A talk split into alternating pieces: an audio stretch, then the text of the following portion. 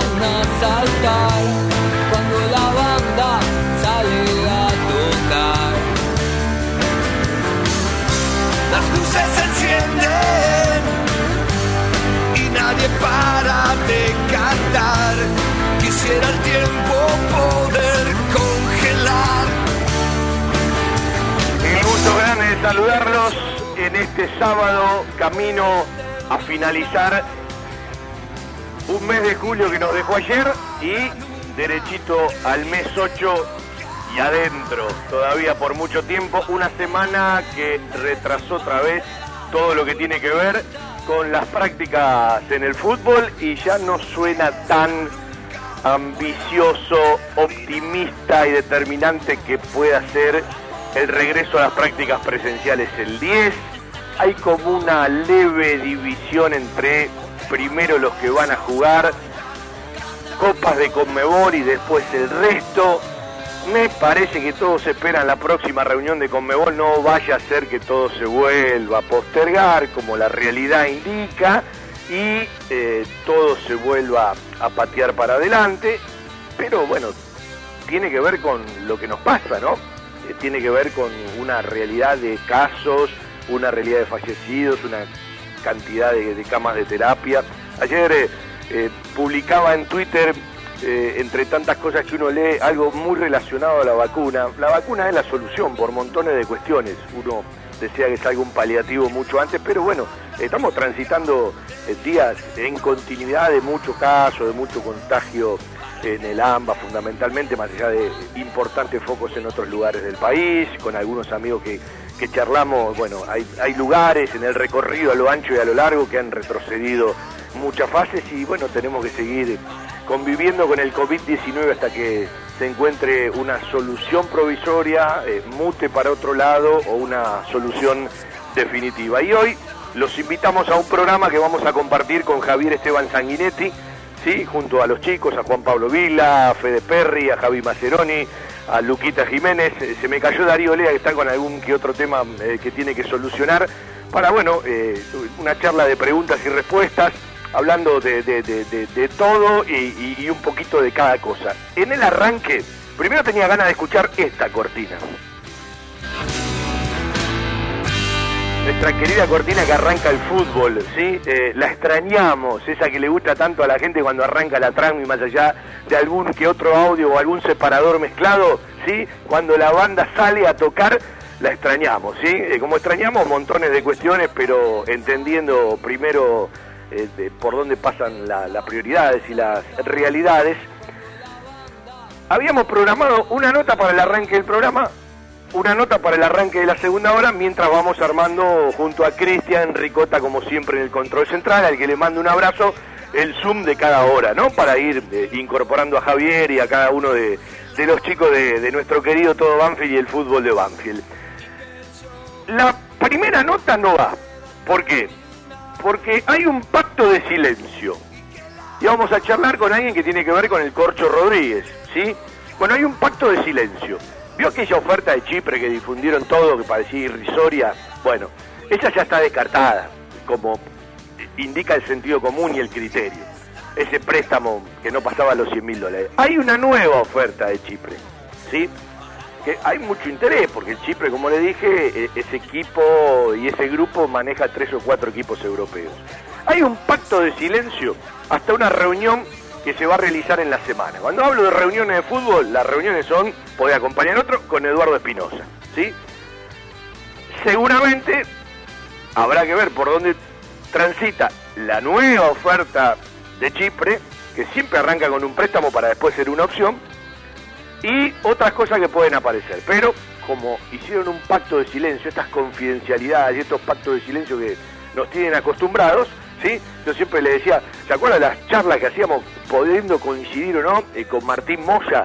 Bueno, de un momento eh, a esta parte, ya hace mucho tiempo, un día me puso, tengo eh, terminantemente prohibido, si primero no pasa la autorización por la comisión directiva, poder charlar. Y se cortaron esas charlas, porque por lo menos uno preguntaba, encontraba respuesta, podía coincidir, no podía coincidir. Y bueno, y todo, todo se achica. Dicho sea de paso, en la comunicación de Banfield hay un nuevo cambio. Vuelve Gustavo Santillán al lugar que tenía en su momento.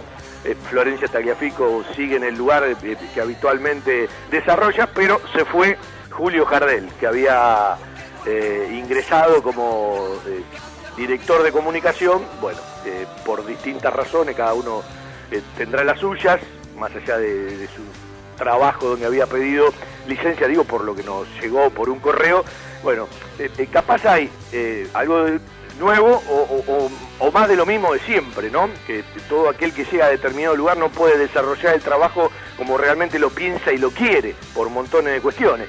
Bueno, eh, lo concreto y lo real, que la nota relacionada al Corcho Rodríguez no la vamos a tener en el arranque del programa. Eh, ojalá que ese pacto de silencio termine en una solución para el Corcho, eh, para un buen préstamo, que no, no yo creo que no debería bajar de, de los 200 mil dólares para después empezar a charlar, aunque se, se- dan muchas cifras, ¿no? Cuando uno escucha la renovación del préstamo de Solano en Boca, ahí como que se me achica un poco el número. Y en el arranque de la segunda hora, mientras armamos el segundo Zoom, vamos a eh, tener otra nota hablando con un amigo que nos va a hablar de un jugador que puede venir a Banfield. Y en el momento que nos charló de uno que vino a Banfield, tarde o temprano dio en la tecla, ¿sí? Ya se van a enterar cuando arranque la segunda hora. Por ahora, vendemos un ratito y hacemos nuestro querido Todo Banfield hoy con Javier Esteban Sanguinetti. El lunes tenemos dos o tres notitas armadas y el sábado próximo vamos a charlar y compartir el programa todo el equipo del fútbol de Banfield y de Todo Banfield con Gabriel Mariotto. Fiberball. Líder en desarrollo y producción de almohadas. Más de dos décadas de experiencia y trayectoria en el mercado del descanso. Fiberball, el productor de almohadas más grande de Argentina. Sello de calidad certificado ISO 9001. www.fiberball.com Equipos de alta tecnología y diseñadores gráficos capacitados para realizar impresiones sin límite de tamaño en el menor tiempo posible y con la mejor calidad. Telas plásticas Melia Vaca. Avenida Hipólito Irigoyen 11037 Turdera. Milia Vaca. La mejor respuesta a sus necesidades de diseño gráfico. 4231 5732 y 4298 4218. www.miliavaca.com en estos tiempos que tanto extrañamos las reuniones y las comidas de mamá o la nona, elegí comer sano, elegí comer bien, elegí la mejor pastelería y comida casera elaborada 100% por nuestras manos con todos los protocolos de seguridad establecidos por el Ministerio de Salud.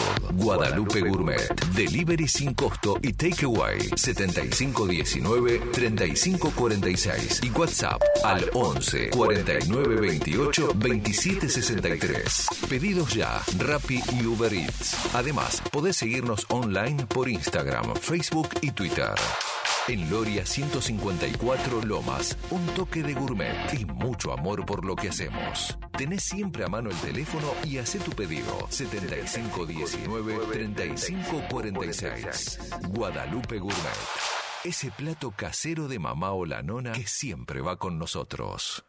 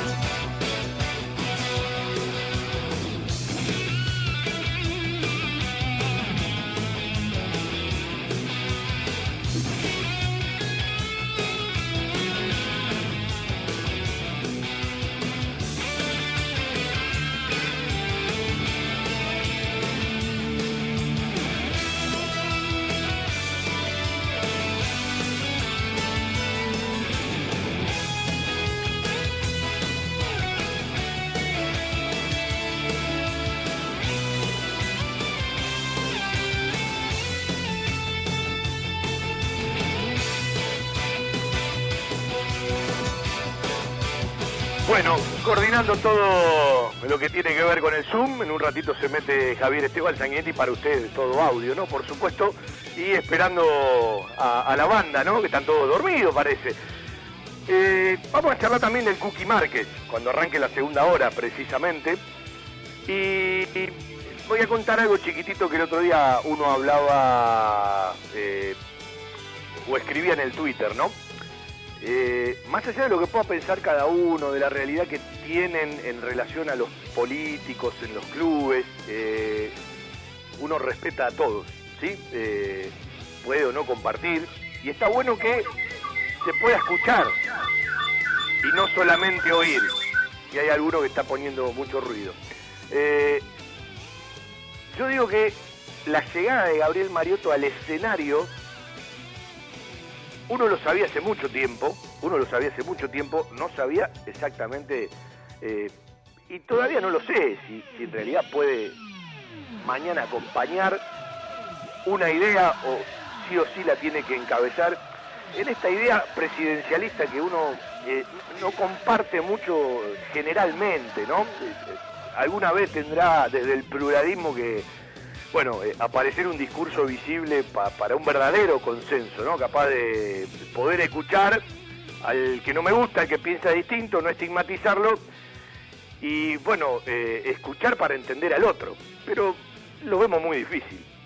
Lo que sí creo es que eleva el debate. Yo que uno siempre dice, tenemos que elevar el debate. Bueno, eh, hay que elevar el debate. el próximo sábado vamos a charlar de las cosas que compartimos, de las que no compartimos, de tanto años de cancha, bueno, de montones de cuestiones. Voy a empezar a saludar a los chicos. Juan Pablo Vila, ¿cómo anda? ¿Todo bien? De barbita, ¿eh? ¿Qué hace Fabián? ¿Qué hace Fabián? ¿Cómo andas? Buen mediodía para vos y, Parece, y para pa- todos. Eh, escuchame, Javi, Luca, pedile regalo a Papá Noel, mirá. entre la barbita de Juan Pablo Vila ya está para traer regalo, ¿eh? ¿Cómo le va, Maceroni? ¿Cómo anda? ¿Cómo te va, Fabi? ¿Cómo andan, muchachos? ¿Todo tranquilo? Ya arrancamos bien el sábado porque, bueno, eh, tenemos te- tenemos audio de Javier Maceroni. Lucas Jiménez, ¿cómo anda usted? ¿Cómo le va? Linda nota la de la de Marzolini que hicieron, ¿eh? ¿Qué más acá en todo Banfield? ¿Cómo anda Fabi, Javi, Juanpi, Cristian? Ahí se está sumando Javier también. Buen mediodía para todos. Bueno, y ahí lo tenemos al Archu, Javier Esteban Sanguinetti. ¿Cómo anda, Javi? Hola, ¿qué tal? ¿Cómo les va? Bien, muy bien. Bueno, en un ratito se va a meter Fede Perry. Darío anda con algún que otro problema. Aprovechamos, vendemos y empezamos a charlar con Javier Esteban Sanguinetti, que bueno, seguramente ha virado con todo su cuerpo técnico y los muchachos, porque en principio se suponía que el lunes 3 se podía retomar a los entrenamientos presenciales. Va camino, yo creo que mucho más que el 10 de agosto y bueno, hay que adaptarse a la realidad. Vitec Sistemas. Confiabilidad en accesos, software de gestión, barreras de ingreso, egreso vehicular, estacionamiento guiado, tarjetas de proximidad. Contactate por correo electrónico a info@vitecsistemas.com.ar, por teléfono al 11 4405 0247. Vitec, gestión en sistemas de acceso. www.vitecsistemas.com.ar. Para evitar la propagación del COVID-19, es importante que te quedes en casa. Lávate las manos con jabón frecuentemente. Tose y estornuda sobre el pliegue del codo. No compartas objetos de uso personal y ventila los ambientes de tu casa. Te estamos cuidando. Municipio de Lomas de Zamora. Algo está cambiando en la salud privada de Lomas de Zamora. Sanatorio del Parque. Atención ambulatoria. Guardia las 24 horas. Servicio de laboratorio e imágenes. Internaciones y cirugías. Atendemos PAMI, IOMA y más de 30 obras sociales. Molina Arrotea 2499, Lomas de Zamora. Frente al Parque Municipal. Sanatorio del Parque. Día a día, trabajamos buscando alcanzar la excelencia médica con humanidad. Sanatorio del Parque. 4283-5181 y 4283-1498. Las Ah, Peluche, eh, Perry, estamos todos. Eh, Javier, eh, bueno, te pregunto por esto que decía recién, ¿no? Más allá de que tienen que vivir la realidad, de que hay que adaptarse a decisiones de otro, bueno, lo que parecía que, se encaminaba para agosto, me parece que se va a extender un par de días o semanas. Sí, indudablemente no, no es el mejor escenario el que, el que estamos viendo desde el punto de vista sanitario y me parece que por ahí hay una decisión todavía inconclusa con respecto a, a la vuelta de los entrenamientos. Aunque escuchando a, a Donato Villani, que es el, el médico de AFA, que él da eh, por sentado y asegura la posibilidad de que a través de, de los protocolos que se han presentado se, podía, se podría llegar a, a iniciar los entrenamientos de manera presencial, segmentada así, eh, a partir de, de, la próxima semana, o sea, del 10. Yo me hacía esta cuenta, yo me sí. hacía esta cuenta, charlando con Ramiro y con varios profes, todos coinciden que lo ideal, ideal, serían ocho semanas previas a la competencia. Uno decía, arrancan en agosto, último fin de semana de septiembre, principio de octubre, más o menos le da, aunque todos coinciden que no las van a tener. Bueno, ya se me desconfiguró todo esto, ¿no? Sí, aparte también las ocho semanas son siempre y cuando vos puedas contar con todo el plantel. Bueno, no te olvides que la primera semana sería el primer día de entrenamiento, por lo que es el protocolo que, que se ha usado en, en, los lugares donde ha iniciado el fútbol. Ese primer día es un testeo, o sea, vos llegás al entrenamiento, te testean y te vas a tu casa. A las 72 horas volvés y si está todo normal, hay un retesteo y a partir de ahí se inicia el primer entrenamiento. El primer entrenamiento es con seis jugadores, eh, con dos personas del staff. Eh, esos jugadores no pueden tener contacto con otras personas que no sean las dos que están manejando, siempre y cuando se respete el, el protocolo. Vendrán otros seis, habrá otras dos personas eh, atendiéndolos. Vendrán otros seis, vendrán otros seis y obviamente los arqueros tendrán la, posibilidad de trabajar en otro sector. Nunca pueden cambiar los grupos, Y eso se llevará a cabo durante 10 días. Si vos estás el 10 de marzo, el 10 de, agosto de inicio, pronto tenés 10 días, ya estás el 20. Después se suman 10 jugadores para poder empezar a tener más cantidad, una semana más, ya estás a fines de, de agosto. Y tendrías cuatro semanas a lo sumo con el plantel completo, siempre y cuando comencemos el 10 y que los protocolos se, se respeten y que no haya ninguna situación anómala desde el punto, sanitario, desde el punto de vista sanitario. Eh, sigue ganando todavía entonces la, la incertidumbre, ir acomodándose a, a- a cada realidad. Bueno, algunos hasta vociferan que no habría fútbol en este año. Yo creo que con los intereses de la televisión y montones de cuestiones, uno supone que lo tendría que haber. Habrá que ver si primero arrancan los equipos que van a jugar Libertadores y Sudamericana y después el resto, eh, y en algún momento no se permitió que otros sí y, y unos no. Bueno, eh, tenemos que ir viviendo el día a día. Peluche, Fede, Perry, ¿cómo le va? ¿Todo bien? ¿Qué hace Fabi? ¿Cómo va? Buen mediodía para todos, ¿todo tranquilo? Bueno, yo le hago una pregunta a Javier y después los dejo a ustedes, ¿sí? Que hagan la, la ronda. Eh, el otro día hablamos con Javier que él tuvo 32 técnicos en su carrera, Eh, por supuesto la, la mayoría en Banfield, desde ese debut con Miguel Ángel Tojo y Telch hasta el partido de despedida con uno de los interinatos de Miguel Jerez. Y bueno, en Racing, Babington, que ya lo, lo había tenido en Banfield y mucho tuvo que ver para ese año en Racing, y de la pica. Eh, la vez pasada habló de muchísimos, de lo que él tomó de cada uno en su carrera y hay de los más variados, en 32 técnicos, más allá de algún interinato y de duplas, ¿no? Cuando uno cuenta todos, cuenta las duplas, ¿no? Como por ejemplo López y Caballero. Eh, yo lo voy a llevar a otro terreno, porque charlando cuando recién asumía como técnico de Banfield, un día le dije, ¿qué jugador de los que tuviste al lado, en la cancha, te gustaría tener en tu equipo? Y él me dice, Walter Erviti. Yo lo voy a llevar a otro lugar. Que Javier me arme, esto es, a veces queda bien con uno y mal con otro, pero bueno, te vamos a dar dos por puesto, que Javier nos arme un equipo en la cancha ¿sí? De los compañeros que tuvo, no de los que dirigió, porque si no tengo mucho del campeonato 2009, donde él era ayudante de campo, digo, de 1990 hasta el 2008, armame un equipo de esos jugadores que a vos te gustaría tener eh, o, que elegir en tu paso por tantas camisetas de Banfield, Javier. Haciendo un poco de memoria. El Laucha y David, el arco, comiso, con el Laucha, después del lateral derecho, Pupi eh, y Julio,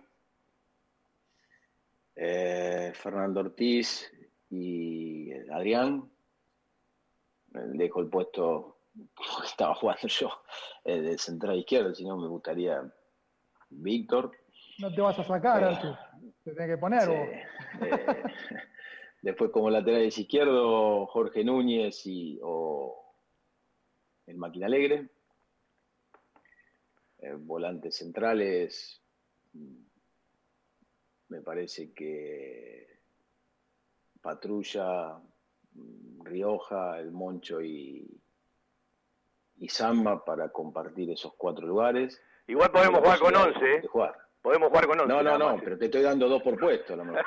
en un 4-4, eh, si no sería muy difícil. Eh, el Flaco Vilos eh, y Martín Andrisi, uno por cada sector, más la posibilidad de, eh, de recambio de a lo mejor Rodrigo Palacio como extremo. Mm, el gringo Wenzel, el Choco Delfino, eh, dentro de esa variedad, y a lo mejor me estoy olvidando alguno, y José lo pongo donde quiera. Ya, es José, comodín, que juegue. eh, Está clarísimo que juega, ¿no? sí, exactamente. Como media punta, como punta. Después como extremo puedes tener al Flaco Vilos y a Jesús. Eh, como centrodelanteros al Gringo y a, y a Darío. O al Tati. Que han tenido muy, muy buenas performances con nosotros. Eh, la verdad que tuve jugadores que eh, encontraron en Banfield, a los que estoy nombrando, un lugar cual tuvieron la posibilidad de destacarse eh, de gran manera. Quizás en, otros, en otras instituciones no tuvieron tanto recorrido, pero donde lo hicieron salvo bueno, obviamente, no, había descubierto nada, pero a lo mejor Martín Andrisi, eh, eh, Fabián Alegre, Jorge Núñez, tuvieron un paso muy bueno por la institución. Y después, si vos analizás el otro lado, bueno, Jorge a lo mejor sí en Paraguay, pero acá en la Argentina no, no tuvo la, la misma fo- fortuna de, de hacerlo bien. Te Después, agrego, te agrego uno que me parece- que no lo nombraste, a, a Julio Cruz. Sí, pero con Julio tuve poquito. Poquito, es verdad. Con Julio creo que fue seis meses. Casi no, no tuve. Sí, obviamente, después, pero con chicos que a lo mejor compartí más de un año, Patrulla de inferiores, Andrés lo vine a hacer, Mateoja lo mismo. eh, como centrales, a lo mejor me estoy olvidando de Gabriel Paleta, de Renato, personas que, bueno, fueron importantes en su, en su momento cuando nos tocó, pero a lo mejor hacer un 11 no. Me parece que me sobra. Hoy por hoy tengo la posibilidad de que me sobre. Sí, y te saqué, te saqué lo que te tocó compartir en, en- en el cuerpo Sí, técnico bueno. de Julio Falcioni, montones de Sí, jugadores que jugarían seguro, ¿no? Sí, Bueno, te llevo, equipo te llevo. Así hablas con los chicos, con los, equ- los equipos que integraste, ¿viste? Eh, eh, a algunos le puede Sí. gustar más uno que otro. Voy a los equipos en los que jugaste y también en los que te tocó compartir cuerpo técnico. Evidentemente el equipo campeón eh, está elegido no por haber sido campeón, por montones de cosas más, porque ese equipo jugaba bien de verdad, ¿sí? Igual el, el- el del 2010, Sí. el del 2010, el que queda eliminado con, con Inter, Allá ese en equipo Beira jugaba Río, sí. Ese equipo, no sé si no jugaba mejor que el anterior. Es probable. No El- sé si jugaba mejor. Lo que pocos No sé si recuerdan a mejor, veces. Porque eh, los que se fueron, fueron reemplazados de manera. Se fue el gallego Méndez, vino Jonathan Maidana, eh, en un nivel extraordinario, que de ahí se va River. Se va el tanque Silva y llega Tito Ramírez, que muchos pensaban, hizo la misma cantidad de goles que el tanque en todo ese año. Entonces, no necesitábamos a lo mejor más. James con un año en primera división, con todo lo que significaba el haber tenido un torneo siendo el titular, siendo el jugador emblemático, más la posibilidad de, que Roberto Batión se haya afirmado eh, de la manera que lo hizo. Después ya teníamos un equipo muy aceitado y esos jugadores le dieron un salto de jerarquía, no porque no lo tendrían, pero porque las dos personas que se nos fueron en ese momento, que fueron el tanque eh, y el gallego, que fueron claves también para nosotros, fueron reemplazados de la misma manera, eh, por la juventud del- de Jonathan Maidana y sobre todo después eh, por Tito Ramírez, que muchos no, no pensaban que iba a hacer lo que hizo, y hizo un torneo y un año fantástico. Sí, eh, Jonathan, jugador enorme. La vez pasada me mandé un mensaje, un tipo que después River ganó todo, ¿no? Eh, Muy pocos recuerdan, muy pocos recuerdan que ese equipo que queda eliminado en el Beira Río, que se dedica a la Libertadores, al campeón, a la Asociación Atlética Argentina Ah, Junior, el Vichy Borghi, sí. se suspende el partido. Lo La bailó, de Banfield Cabialbo. lo paseó, Lo bailó, sí. lo bailó. Y además, pero no nos olvidemos que. Sí. fue el mejor equipo de la temporada, Banfield. Cuando vos sumas apertura y Exacto. clausura, más allá de la participación Exacto. en la. Copa Libertadores, fue el mejor equipo de, de la temporada. Sin lugar a duda. Sí, la sumatoria de puntos, así fue. Sí, claro. Bueno, dejo ese equipo. ganándole un partido 3 a 0 a, a Boca. Sí, dejo ese equipo. De los que jugaste vos, eh, ¿qué equipos ponés arriba? ¿Por funcionamiento? eh, ¿Por estética? eh, ¿Por orden? Bueno, por lo que te guste a vos. A ver, por significado, lo- el ascenso el, el ascenso del 2001. El equipo del 2001. Eh, yo te nombro... Por sentimiento, a ver, por sentimiento, por todo lo que significaba, por la situación del club, por, por todo un contexto hiper negativo, ese equipo fue, eh, desde el punto de vista sentimental, eh, el que más me llenó. Después el del 2003-2004, que el 2004-2005, cuando jugamos cuarto de final en Copa Libertadores, ese equipo también mantenía esa mística de un grupo muy homogéneo, que tenía muy claro que lo que pretendía, que se plantaba en cualquier lado, que teníamos muy claro que en nosotros estaba por encima del yo, eh, que no había fisura de ningún tipo, que estuviera quien estuviera del otro lado, sabíamos que nosotros teníamos norte y no nos importaba nada. Nos plantábamos ante cualquiera, pasara lo que pasara, solucionamos todos los problemas de una manera mucho más eh, criolla. Y mira que hubo problemas, ¿eh? pero siempre de cara a cara.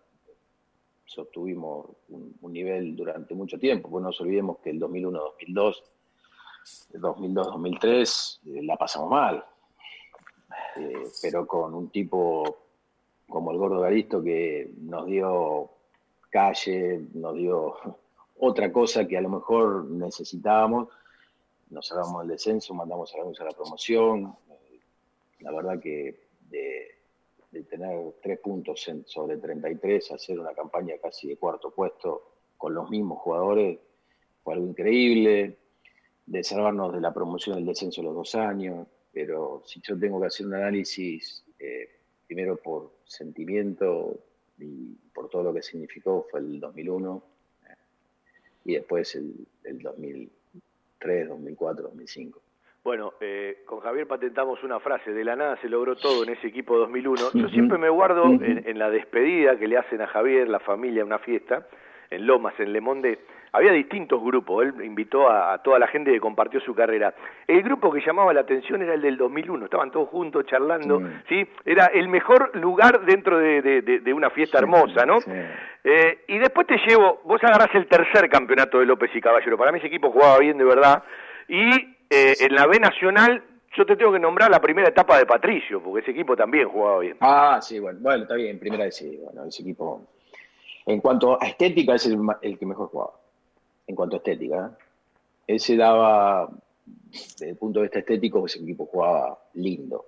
Y aparte jugaba bien, porque te ganaba siempre, te goleaba. Tenía mucho para esa categoría. Desgraciadamente, te vuelvo a repetir, ese contexto no ayudó en nada.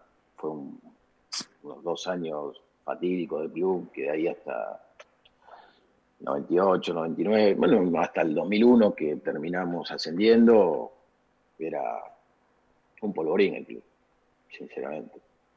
Juanpi, Javi, Fede, Lucas, todo suyo. Vamos a, a meternos también en la mediodía, realidad. buen mediodía, Archu. Eh, primero ¿Cómo estás, saludarte, un, un placer.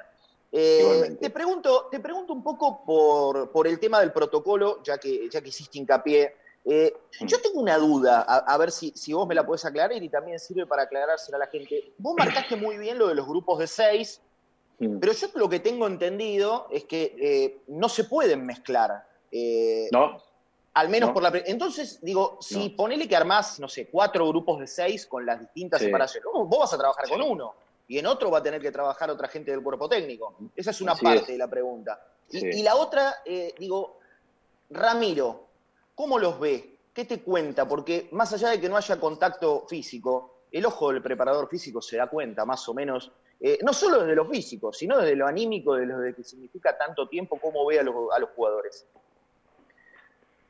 Eh, sí, el- lo que vos decís es una realidad. Ni los jugadores se pueden mezclar, ni los componentes del cuerpo técnico se pueden mezclar. Eso es una realidad. O sea, los 10 días que tienen que entrenar, tienen que entrenar en el mismo grupo, eh, de 6, con los mismos componentes del cuerpo técnico. Sí puede haber una persona que coordine, pero fuera del área del, del campo de juego, manteniendo una distancia que hoy por hoy la que tenemos. Eh, termina el entrenamiento, se sanitizará todo el campo, se regará, eh, se sanitizarán los elementos que vos tuviste, no puede haber compartimentos ni de elementos ni de balones. No puede haber. No, no es que pueda haber un toque de una persona, no. Una pelota la tiene el mismo jugador durante los 35, 40, 50 minutos que dure el entrenamiento. Eh, después, con respecto a los jugadores, mira, nosotros desde el primero de julio, cuando nosotros tomamos la conducción, lo que nosotros buscábamos era, sobre todo, tener un- una red de contención para con ellos, porque sabíamos que lo que más les iba a afectar no es lo físico, porque lo físico de última se recupera, sino lo anímico. Acá hay chicos que hace 140 días que no pueden salir de sus casas. Es una realidad. Y una persona ya que no haga actividad física, que esté confinada 140 días, no es fácil. Imagínate un jugador que esté como arma de trabajo su físico y poder entrenar en un espacio limitado, mm, imagínate cómo es.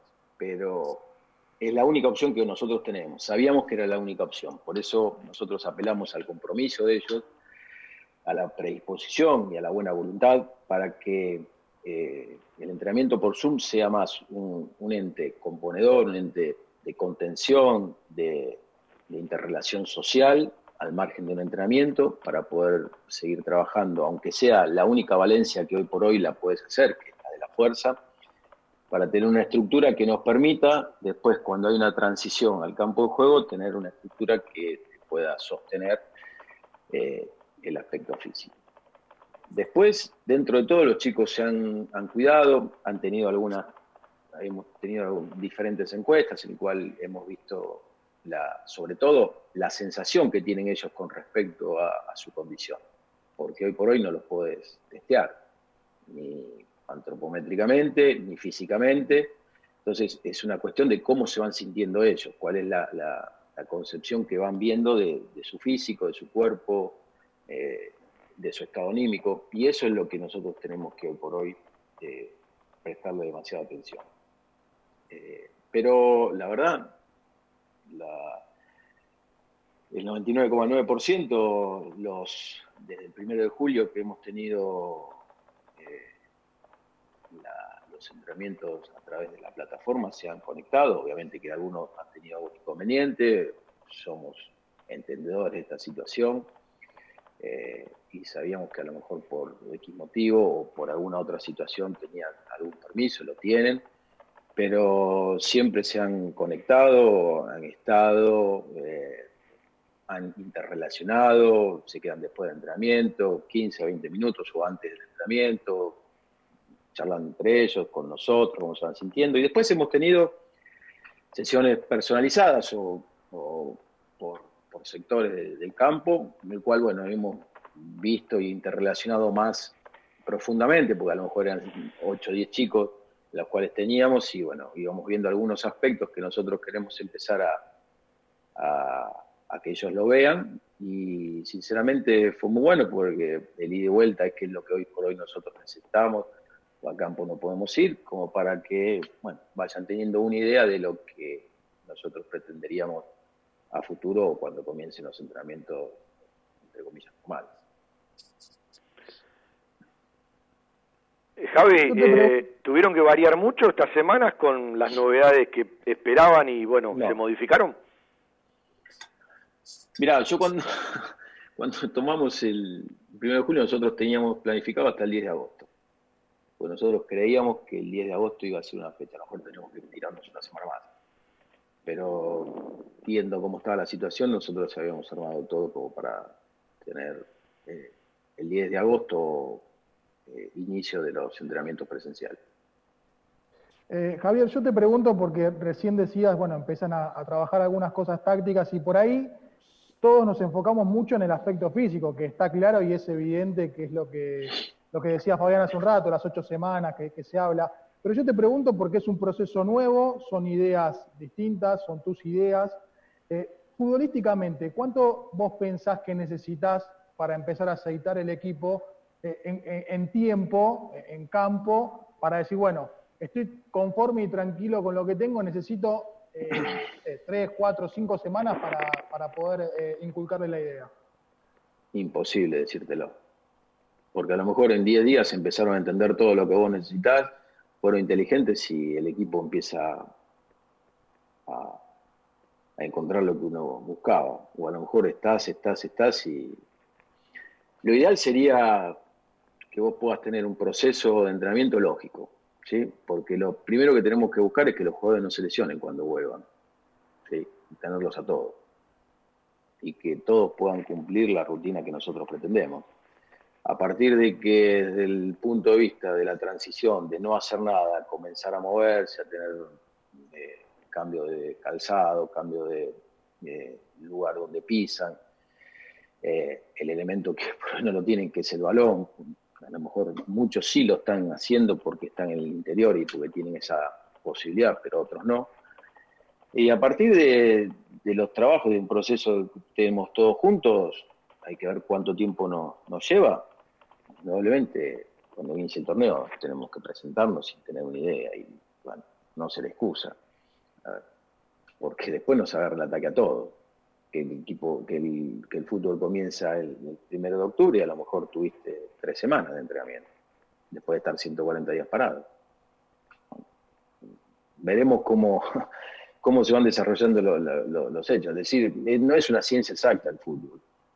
Eh, vos pensás que a lo mejor necesitas, normalmente, ¿no? Dicen los libros y los papers de las personas que realmente saben de fisiología, que para ponerte como estuviste al previo al 20 de marzo, necesitas dos terceras partes de la cantidad de tiempo que estuviste parado, para que te des una idea. Eso es lo que dicen los que saben. O sea, vos llevas 140 días, necesitas casi 100 para poder trabajar. Una locura. Una locura. Lo que pasa es que no nos damos cuenta de la cantidad de tiempo que llevamos parado.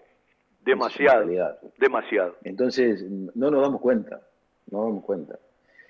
Y cuando vemos que llevamos 150 días, porque hasta el 17 de- o el 16 de agosto van a ser 150 días, se pasó medio año, casi medio año. Vos decís medio año sin poder realizar lo que vos normalmente haces. Entonces, es toda una estructura, otra vez poner en funcionamiento la, maquinaria no es tan fácil. Hoy por hoy decir una, una cantidad de tiempo en cuanto podría estar un equipo medianamente eh, potable en cancha, uno no sabe, no sabe. No sabe porque no sabes cuán- cuál va a ser la cantidad de tiempo que, que lleven para poder llegar a entrenar de manera normal, ¿sí? Porque es una, una realidad y una incógnita muy grande. Javier, todo lo que te rodea, el contexto, Javier, todo lo que te rodea el contexto, entiende que hasta vas a entrar en un casi un periodo de transición por montones de cosas. Yo yo a veces digo, va a cambiar mucho si te van a poner los partidos con punto para el promedio y si te van a poner promociones o no el año que viene, porque se habla de esto todavía, por lo menos off the record. Digo, el contexto, todo lo que te rodea, los dirigentes hablo, ¿no? Que también entran en una etapa especial. ¿Tienen claro esto? Ni lo deberían entender. Esto es así. No hay mucha, no hay mucha vuelta en esto. Si, si vos tenés un parate de 150 días y en 30 tenés que competir, sabés que hay mucho riesgo en esto. Como saben también lo- lo- lo- los dirigentes de los equipos que juegan Copa Libertadores que van a estar en inferior de condiciones los argentinos. Esto es una realidad. Ahora, tratando de abstraerte un poquito de todo esto, ¿qué, qué esperas, qué pretendés de- del equipo? Sobre todo si uno analiza lo que fue lo que fueron ciclos anteriores, digo, ¿cuál va a ser o cuál es la idea que tenés en relación al sello Sanguinetti? Bueno, primero que tenga la posibilidad de tener un equipo que sea ordenado, que sea equilibrado, como siempre digo, que las cuatro facetas del juego las pueda, las pueda llevar a cabo de acuerdo al- a la exigencia que te valga la que te exija el partido, que podamos saber defender, que podamos saber atacar, que podamos saber replegarnos lo más rápido posible cuando el rival nos toma, tenemos pérdida cerca de, de nuestro área, que podamos atacar directo eh, y transicionar de la mejor manera cuando estamos replegados, eh, que sepamos jugar cuando un rival se nos posiciona cerca de su área, que podamos tener la posibilidad de, de defender cuando el equipo rival nos supera, a través de ciertos principios, ¿no? que nosotros creemos que debemos de, llevar a cabo. Tratar de, generar superioridad numérica en diferentes lugares del campo, tanto cuando tenemos el balón como cuando no lo tenemos. Para eso tenemos que tener un equipo que pueda correr, que, que sea dinámico, que tenga desdoble por los laterales, eh, que sepa tener movimiento de descenso de los extremos o de los volantes externos para pasajes laterales, que podamos romper con los volantes, eh, que el primer delantero sea el primer defensor cuando el rival tenga el balón, que podamos tener la posibilidad de, cuando inicia la fase de juego el rival, poder presionarlo alto, poder presionarlo en, mitad de cancha, poder presionarlo en cuarto de cancha, conocer y, entender la, problemática que nos presenta cada partido. Eh, después, a mí me gusta, eh, por estilo, tratar de tener un juego elaborado, tratar de ganar la segunda línea defensiva del rival y a partir de ahí ser directo, eh, llegar con mucha gente al área rival, tener defender con mucha gente. Yo digo, el arquero es el primer delantero cuando atacamos y el, el, centro delantero es el primer defensor cuando, cuando defendemos. Eh, no creo en, las partes, sino creo un equipo integrado donde se involucren sobre todas las cosas los 11 jugadores a, a cada una de las facetas del juego. Hace un rato, Javier, hablabas de contener la parte mental del futbolista y se está dando de parte de especialistas y, bueno, también políticos y comunicadores, de tomar la salud como algo integral, ¿no? No solo lo físico, sino también lo mental y lo social. ¿Cómo abordan estos últimos dos aspectos con videos, charlas, lecturas? Porque además de futbolistas son personas, tienen familia, tienen amigos que están viviendo este presente de incertidumbre y cómo trabajan para mantener viva esa llama del futbolista y, cómo también eh, cuidan a las personas en este contexto. No, cuidarlas las tratamos de, contener cuando a lo mejor tienen alguna situación que no es la deseada. Y después en todo lo que significa el aspecto físico y mental es tratar de, llevar a cabo entrenamientos que sean agradables, que, no sean agobiantes, que nos sirvan para poder sumar y no restar. Eh, después, bueno, los jugadores, como decís, tienen una familia, tienen un contexto en el cual eh, se, se, manejan y, conviven. Tratamos de preguntar cómo está, cómo está su situación, para, bueno, en la medida que podamos ayudarlo, el club eh, se ha comportado muy bien, sobre todo en la posibilidad de, del, el tema de los elementos para poder trabajar. Todos los chicos tienen, los que están sobre todo en la zona del AMBA, la, posibilidad de tener elementos para poder llevar a cabo cada uno de los entrenamientos, eh, tratar de que no les falte nada, y si ante cualquier situación, poderles dar una mano, ayudarlos y, y estar con, con, ellos como para que este momento, que para nadie es agradable, sea, sea llevado de la mejor manera. Y en la medida que podamos tener cierta certeza, como dije, de, de inicio de, de torneo, eh, mucho mejor. El jugador se siente como frustrado en la medida que la zanahoria cada vez se aleja más. Entonces, bueno, hay que mantener la llama. Lo peor ya pasó, porque no es que vamos a empezar el 20 de marzo. Ya pasaron seis meses, no creo que haya seis meses más de cuarentena.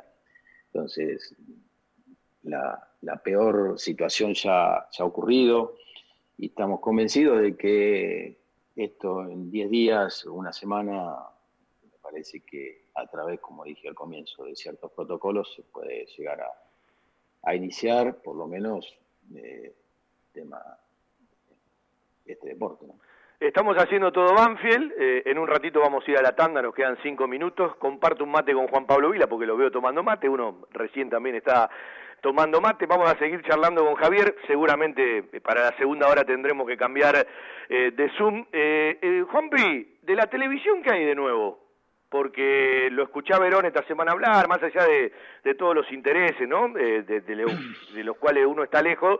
Bueno, la televisión siguió pagando y los clubes, bueno, mantuvieron muchas de las cuestiones, más allá de los topes salariales, precisamente por la televisión y desde el plano de la no competencia y desde el plano de que no se compita por eventualmente un descenso o una promoción, también le quita, mirado desde la televisión digo esto, eh, cierto atractivo. ¿Qué sabes vos de nuevo? Porque la pata de Turner parece estar firme, la otra parte parece que se va a renegociar, dicen que ya hubo un aumento, ¿vos qué sabés?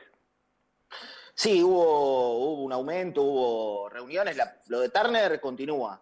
Eh, digo, lo de TNT Sports continúa. Lo de Fox depende de una decisión de, de, del gobierno. En esa fusión Fox y ESPN, en realidad es Disney que compró, y como se transforma en multimedio, hay que ver si lo autorizan y todo. Bueno, por ahí pasa un poco la, la negociación de los derechos que tendrán reuniones esta semana. Y en cuanto, y en cuanto al, a lo del reinicio, bueno, vos sabés muy bien que yo estoy en casa, que no, no estamos yendo al canal ni nada. Eh, lo más firme, lo que insisten quienes están en alguna reunión es que a partir del 10 se dé, pero con los equipos de las copas. La verdad, eh, yo siento que de, acuerdo a quién habla y quién sea el comunicador que habla, eh, es una opinión distinta a la, a, la, hora de lo que dice o a la hora de en qué sentido lo dice. eh, se entiende eh, qué, llamados tiene y, de- y desde qué lado opera hacia una situación. A mí me parece que del lado del gobierno le van pateando la pelota y, avalados en, la, cantidad de casos que tienen, no está mal que le pateen la pelota, si vos lo mirás desde ese lugar. Eh, a mí me parece que más que la, más que la televisión eh, es eh, una decisión de, parte del gobierno. Acá no, no- pasa por una decisión ni, ni de la AFA ni, ni de la tele. Es el gobierno que le tiene que dar el ok y quién va a asumir el costo político. Me parece que la cosa pasa, pasa por ahí. Vos, por ejemplo, volvés ante una situación muy complicada como la que tiene el país hoy y donde tenés la mayoría de los equipos en el peor lugar. Eh, y más allá de, de- de todos los recaudos y de todos los protocolos, ayer había ocho tipos de Sport Huancayo de Perú arriba de un avión, eh, viajando para Lima, a donde se va a reanudar el torneo peruano, y ocho tipos dieron positivo. Y de todas maneras estaban arriba de un avión, viajaron, y a partir de este fin de semana van a jugar con los que no están contagiados. Ahora, ¿quién te garantiza sí, que mañana de y- y esos pero ocho no se Juan, en ¿sabés cuál es? 35? Pero ¿sabes cuál es el tema, Juan? Quedándote en tu casa, obviamente que no te va a pasar nada. Claro. Ahora, ¿cómo ahí. subsistimos? ¿Cómo subsistimos? No, estoy- de acuerdo con Decímelo, vos. a ver. A ver, no, yo estoy llega de un acuerdo, momento pero- que la producción se acaba. Tardan mañana y dice, bueno, muchachos, está bien, quédense en su casa, no hay ningún problema. No pago más nada. Sí, sí, yo estoy de acuerdo, yo estoy de acuerdo con eso. Eh, por Esto es eso una hay que realidad. encontrarle A ver, la- la nosotros- entonces, si la vacuna no aparece hasta dentro de dos años, el, el país, está bien, no colapsará desde el punto de vista sanitario, porque nosotros seguiremos cumpliendo, los que tienen un resto podrán seguir viviendo, y el que no, o, no te, o te morís de la angustia, o te morís No, no, de, no. de- de- de inseguridad. Entonces, me parece que hay que tener los- la suficiente eh, capacidad para decir, bueno, ¿hay gente de riesgo? No, somos jóvenes, tenemos la posibilidad. Bueno, ¿entendemos cuáles son los protocolos que tenemos que llevar a cabo? Sí, nos llevamos a cabo. Probemos a ver qué pasa. Sí. El Real Madrid sí, también co- tiene, Real Madrid también tiene eh, jugadores contagiados, ¿eh? Y no Sí. Eh, en Paraguay también hubo jugadores contagiados. eh, A ver, tenemos que entender eso. Paraguay tiene 400 camas de terapia intensiva. No tiene 10 millones. Entonces, me parece que también, si nosotros seguimos prescribiendo un montón de cosas, llega un momento que decís, bueno, claro, no vamos a tener más, más, más contagios. Sí, hay contagios, porque la, la- la gente hoy por hoy, eh, por las medidas y por la flexibilidad que se, se ha dado a, muchas a muchas situaciones, está, está- está transcurriendo, está, está- está recorriendo lugares. Entonces, si nosotros nos quedamos en nuestra casa, obviamente no vamos a tener inconveniente. Ahora, ¿esto cómo sigue? No, no, Sí, no, no, sí. no, tenés, no, no, te- no tenés manera de, de- de seguir si te quedas en tu casa. Estoy- en eso estoy totalmente de acuerdo, en que el fútbol está dentro. Porque mañana TNT te va a decir, mirá, Juan, claro, la gente está en la calle. TNT, mirá, te va a decir, gracias, hasta acá llegaste. Y vos decís, no, Sí. pará, ¿cómo? Gracias. Ha ¿Y de pasado, qué ¿no? vivís? Y, y No, bueno, ya ha y, a- pasado. y va a seguir pasando. Entonces, eh, bueno, me parece que hay ciertos protocolos que se tienen que respetar, el distanciamiento, la llegada de los entrenamientos, eh, y ver de qué forma podemos convivir con él. sí, yo creo que se mezclan, nosotros- yo creo que se mezclan montones de cuestiones. Javier, a vos te tocó ser capitán y referente de Banfield. Hago esta pregunta Sí. con la respuesta de Javi, ya vamos a, a la tanda y armamos la segunda hora. Eh, ayer lo escuchaba el tanque Silva eh, y coincidía en un par de cosas. Eh, no escuché, eh, eh, yo sé que están detrás de lo que define el gobierno, detrás del Ministerio de Turismo y Deporte, detrás de la Asociación del Fútbol Argentino, pero no escuché a los jugadores firmes, ¿sí? A, a los que son referentes, a los que son, si se quiere, eh, los capitanes, tipo que, bueno, cuando hablan, evidentemente, hasta los vi muy distantes una y otro a la hora de la opinión. ¿Qué sentís de esto? A vos que en algún momento, con otra realidad, por supuesto, nunca te tocó ser capitán de una pandemia, pero eh, los escuché poco a los jugadores. Es un tema muy sensible esto. Claro que es sensible. Desgraciadamente, si el jugador dice, no, mira, estamos en condiciones de volver a entrenar, y volvés a entrenar y se dispara y hay 20, 30, 50 casos, y hay un solo chico que tenga la desgracia de, de pasarla mal o de fallecer, y Queda expuesto. Claro, queda expuesto. Entonces, nadie, nadie quiere decir ahora, eh, no sé si es la mejor opción. No sé si es la mejor opción. Eh, Yo creo que hoy por hoy no sé si es la mejor opción. ¿Vos estás convencido? ¿Crees que va a haber fútbol este año o todavía estás con dudas? yo deseo que haya fútbol este año. No, no, desearlo deseamos todos, sí. Y si no, la verdad que va a estar muy complicado todo. Hay fútbol, eso es una realidad. Eh, en la tensión del bocho, como hablaba Lucas, eh, ¿está muy diverso el plantel de Banfield o más o menos está homogéneo? Digo, ya los chicos estaban un poco más grandes, pero digo, cada uno tiene su Y, propio organismo, su propia realidad, su propia cabeza, su propia vida. Los chicos que están en el interior, que son bastantes, dentro de todo la están pasando bastante bien, ¿no? Porque tienen muchas posibilidades de, de hacer una vida medianamente normal, hasta de entrenar de manera normal. El tema son los chicos que están eh, viviendo en, en Lamba, que eso sí es indudable que... Los de Capital a lo mejor no, pero los que están en el Gran Buenos Aires, pues la capital tiene la cierta flexibilidad de poder ir a entrenar a algún parque, ir a caminar, salir, pero los que están acá es, es complejo. Bueno, No, no eh, ya volvemos. Vamos a la tanda de la radio, ya volvemos con todo para compartir la segunda hora, vamos a charlar un rato más de fútbol con Javier, de las cosas que más le gustan, de lo que piensa, de lo que siente, algún ping-pong, de, bueno, de, de los temas cotidianos que aparecieron esta semana con respecto al plantel de Banfield. Y compartimos nuestro querido Todo Banfield, lo hacemos por AM 1550, por la aplicación, por el Face en vivo, por los sitios web de la radio, hacemos Todo Banfield, camino a los 33 años. Estés donde estés, viví la radio desde adentro. Escuchanos a través de internet o en tu celular. am1550.com.ar Estación 1550.caster.fm o descargate la aplicación. Buscala en el Google Play como Estación 1550. Llévanos a todos lados. Miércoles, 19 horas, un globo en todas partes. La mejor información, actualidad, notas y entrevistas con la conducción de Fernando Rodríguez y un gran elenco. Un globo en todas partes. Miércoles, 19 horas, por estación 1550. Jueves de 20 a 22, Víctor Caribe te espera para realizar un recorrido por la música, los paisajes y los protagonistas de nuestro folclore. Rumbeando lo nuestro, rumbeando lo nuestro. Jueves 20 horas por estación 1550.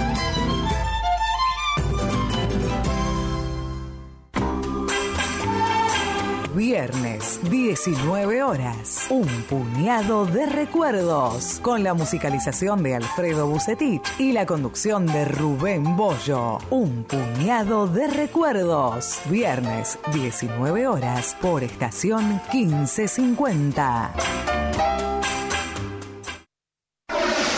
La publicidad en radio es una forma eficiente de llegar a una amplia audiencia con un alto potencial de comercialización. Publicitando en radio, su producto llega a miles de personas y hoy en día ya no hay fronteras. Se puede escuchar en todo el mundo, por lo que la lista de los beneficios derivados de la publicidad radial es realmente interminable. Estación 1550 ofrece una vía de comunicación totalmente accesible para todos los presupuestos. Contamos con planes tanto para las grandes organizaciones como para aquellas personas que recién comienzan, brindándoles a todos por igual la oportunidad de ser reconocidos. Lo invitamos a contactarse con nosotros de lunes a viernes de 16 a 20 horas al 49 1209 64, celular 1555 68 6302. Cordialmente lo asesoraremos para garantizarle total éxito en su estrategia para obtener los resultados esperados invitados.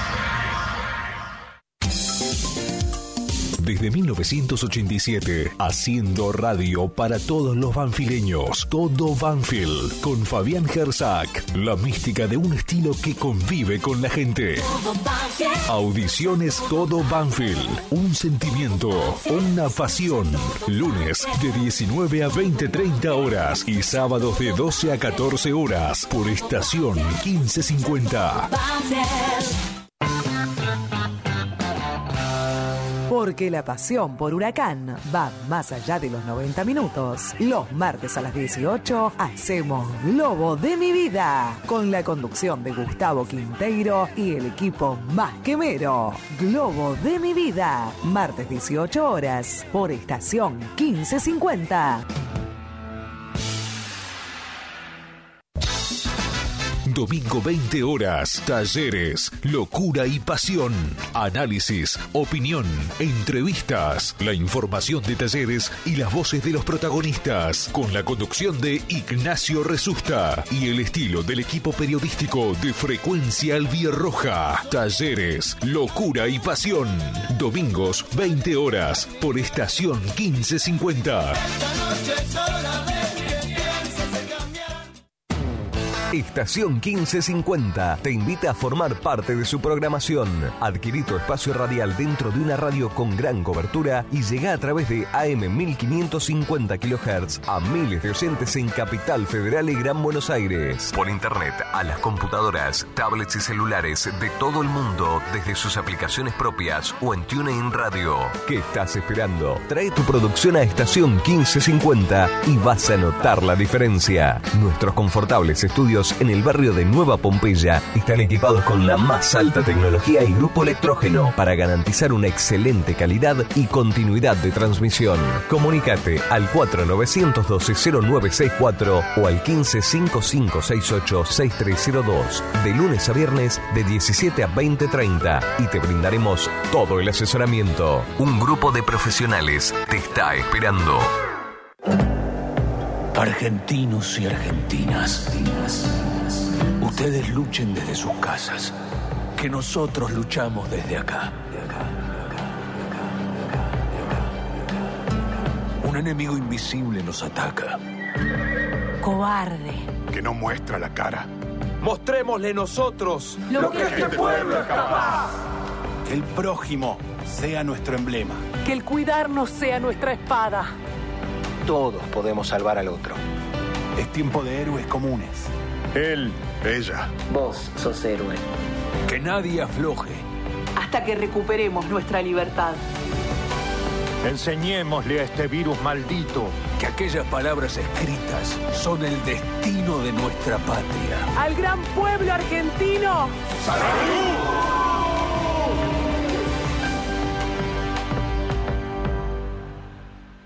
Desde Buenos Aires, transmite AM 1550 kHz, estación 1550.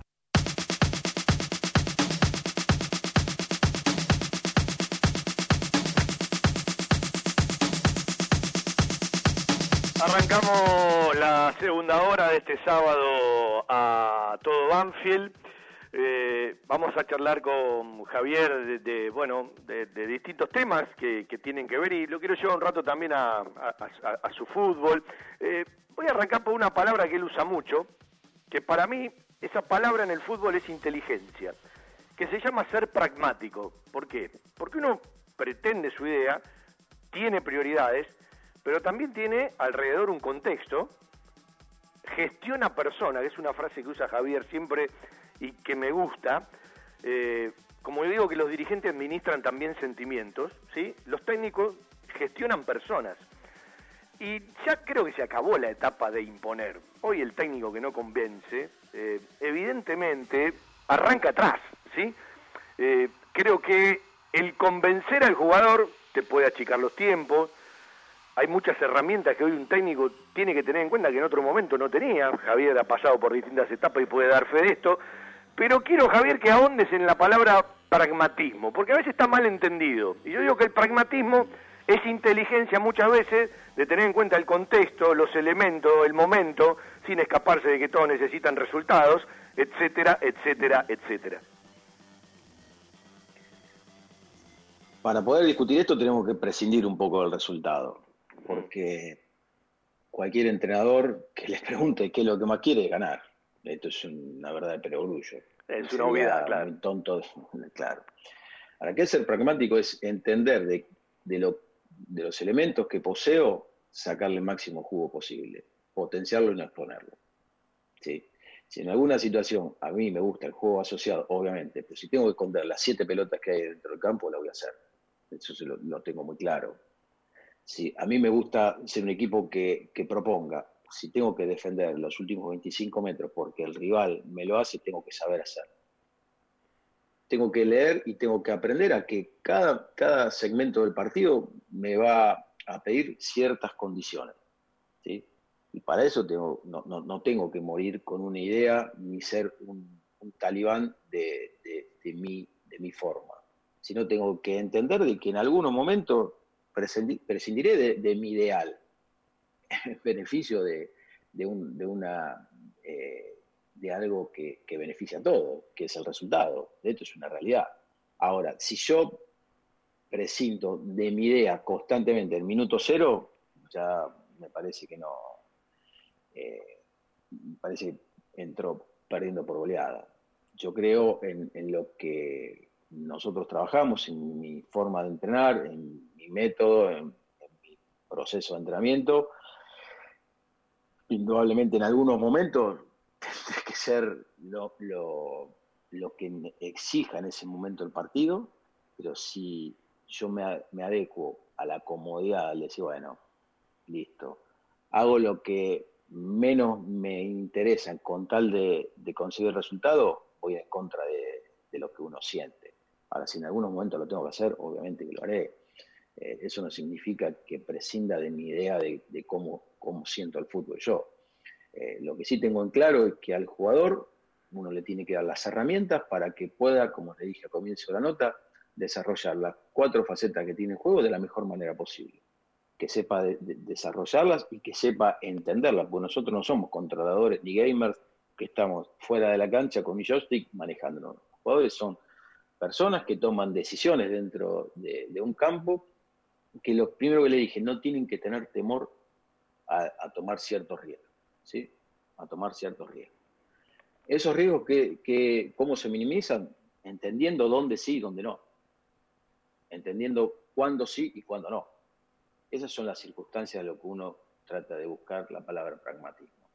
Eh, si yo estoy presionado y tengo un rival que, que me sale a buscar, tengo una presión muy alta y tengo eh, tomados todos lo- los posibles receptores, yo lo que tengo que buscar es saltear esa línea de presión. No porque a mí me guste el juego asociado y salir jugando, lo vaya a hacer. Entonces tendré que buscar las herramientas para que esa situación de juego termine siendo me, termine favoreciendo. Bueno, vení, presioname, yo me genero espacio y a partir de ciertas situaciones te puedo atacar de forma directa cuando consiga el balón en la segunda línea defensiva tuya. Ahora, si yo le doy la posibilidad al rival a que, porque mi idea es ultra, ultra extremista, decir, no, no importa, aunque te tengas 10 jugadores encima tuyo, te la voy a dar. No. no. El jugador tiene que entender de que en, la, en, en su gran eh, mayoría los equipos tratan de buscar dejarte salir, algunos te intentan una presión alta cuando inicia la, la fase de salida, y otros te intentan dejar como para presionarte en algún lugar. Bueno, para evitar esa, e, esa posible presión, vos tenés que tener siempre superioridad sobre el rival. ¿Para qué? Para que tengas más opciones de pase. Tenés que tener distancia de relación entre los jugadores. Si vos tenés un jugador más cercano a 30 metros, es muy difícil. Es muy difícil. Es muy difícil poder asociarte y poder eh, elaborar eh, o, tener un juego elaborado. Lo más factible es que termines en una pelota larga, que no significa que no pueda ocurrir en un partido. ¿Qué es lo que me gusta? No, no es lo que más me gusta. Eh, entonces, para eso hay un montón de circunstancias en las cuales el jugador tiene que entender dónde ubicarse, cómo, cómo, cómo, recepcionar, cómo recibir siempre, perfilado, que, el pase sea, por eso siempre eh, los entrenadores buscamos pase, recepción eh, y orientación de juego o perfil. Entonces, son cosas normales que, que deberían de estar instaladas hoy por hoy en los jugadores, pero muchas veces hay otras cuestiones que son más importantes, porque el jugador hoy por hoy, los chicos sobre todo, los, que vienen subiendo, tienen una variante de, de estímulos que no solamente lo tienen con el fútbol. Entonces, muchas veces hay que explicárselo, hay que tomar el tiempo, eh, hay que ensayarlo, eh, hay que insistirlo, porque muchas veces hoy por hoy se olvidan o piensan que es una tontería, pero para nosotros, cuando teníamos esos viejos formadores, lo primero que te enseñaban era a parar el balón. En una charla que tuvo Julio, ¿eh? parar el balón. Era algo, el ABC de, de los formadores. Entonces vos cuando llegabas a primera ya sabías cómo, no te tenían que decir cómo perfilarte, pues ya tenías ese ABC resuelto. Entonces, digo, en la medida que, el jugador, vos le des las herramientas para el jugador y el jugador entienda eh, dónde sí, dónde no, me parece que ahí empezás a encontrar una optimización, una potencialización del jugador con respecto a, a lo demás. Javier, eh, hablaste desde que asumiste la dirección técnica de distintos módulos de, de juego que vos pensás para este Banfield. Y yo te quiero preguntar puntualmente por, por la mitad de la cancha, eh, si nos puedes contar cuál es tu idea base, ¿no? Porque nos hablas de esta versatilidad y de lo que puede ir cambiando en base a lo que requiere un partido. Pero generalmente la mitad de la cancha marca un poco el termómetro de los equipos. Si uno trata de tener las líneas juntas, según donde está parada la mitad de la cancha, uno puede entender lo que pretende el equipo, si es que puede eh, imponer su idea. Eh, te pregunto, eh, ¿cuál es tu idea inicial? Después puede cambiar, pero tu idea base de la mitad de la cancha, más allá de nombres propios, sino de idea. Perdón que disienta, me parece que lo que marca eh, son las características del jugador que vos pones en esa mitad de cancha. Claro. A ver, Javier, antes de responderle la, ¿eh? pre- antes de responderle la pregunta. Me parece, a lo mejor estoy equivocado. Y ah, podés iniciar con doble volante centro y con uno más adelantado, o invertir ese, ese triángulo por un volante centro y a la vieja usanza un 8 un 10, o podés usar doble volante central, dos externos, ¿sí? dos delanteros. Siempre digo, a partir de la conformación definitiva de la plantilla, trataré de, de ver cuál es la mejor opción, pero eh, de acuerdo a, la- a- a- a lo que vos pongas en cancha, ahí te va a dar un poco la idea de cuál es un poco lo que vos pensás, ¿no? Me parece, ¿no? Es de acuerdo a las características de los jugadores que vos pongas. Vos Fede. podés poner cuatro, cuatro, cuatro, cuatro en la línea de fondo, pero si vos pones dos laterales que tengan salida, va a ser muy diferente a si vos pones dos laterales que sean centrales y tenés la misma cantidad de jugadores en la línea de fondo. Javier, hace un alto ahí, porque yo comparto eh, parte de lo que dijo Fede y lo que decís vos. Depende de los nombres y de los hombres. Eh, eh, ¿A quién no contalla? Que vos sabés que en la cabeza... Yo, por ejemplo, vos me vas a decir, no, Fabián, estás equivocado. Yo no lo cuento al Corcho Rodríguez, porque va a avanzar lo de Chipre, mejoraron el préstamo, este equipo tiene dos o tres cosas más en Europa, parece que en abril, bueno, se redondea una opción, en la semana hay una reunión. Bueno, yo personalmente no lo cuento. Y, y yo sé que mucha gente le entra, pero los técnicos lo consideran siempre un tipo como el Corcho Rodríguez. No te voy a pedir que me hables otra vez de él porque ya hablamos eh, bastantes veces al aire. Eh, y después, eh, bueno, tenemos que saber que Nicolás Linares, que Juliano Galopo vienen, además del parate de, de- de lesiones, y si a todos le faltan ritmo, a ellos eh, quizás mucho más. Digo, ¿qué te imaginas? Porque los nombres tienen mucho Pero que ver con la idea, ¿no? características, ¿eh? ¿Eh? Pero diferentes características. No, Pero muy, muy distinta, tal cual. Ah, me parece que Juliano es más parecido a lo que nos puede aportar eh, Martín que lo que nos puede aportar Nico. Claro. Bueno, eh, y ahí creo que es un lugar donde Banfield seguramente, cuando le dé la oportunidad, eh, va a incorporar, debe estar buscando. Muchas veces charlamos Si del tengo que pensar Víctor, como vos me estás hablando, no tendría que pensar ni en Bravo, ni en Ursi, ni en Corcho, eh, ni en Lenis, ya definitivamente. Tendría que pensar cada vez en menos jugadores. Eh, a ver. Esa es la realidad. Yo, yo creo que, bueno, Lenny está difícil, depende de lo económico. ya no pensás en Osvaldo. ¿Pensás en Velázquez? Sí, sí. Pablo estaba entrando con nosotros, sí. Sí. Sí. Sí, porque había rumores de que se quedaba en Paraguay y que no quería volver. No, no, por lo, por lo pronto no. no. No me lo manifestó. Yo hablé hace una semana con él porque estaba justo, Berizzo me llamó por el tema de, de que él está entrenando con, con un grupo de, de selección que todavía no han podido irse, más todos los chicos de Argentina en, en Ipané, donde tiene el predio la, la selección, eh, en Albiroga, tienen la posibilidad de entrenar ya de forma normal, como lo, hacen todos los equipos, todos los seleccionados local o los jugadores que integran la selección local, más todos los chicos que juegan en Argentina, eh, México eh, y otra parte más, no me acuerdo, que van y la selección le- les presta las instalaciones y toda la logística desde el punto de vista profesional para que puedan tener periodo de entrenamiento que ellos necesitan. Mira, voy a poner un ejemplo muy claro de cómo muchas veces un nombre te cambia ciertas cosas del equipo.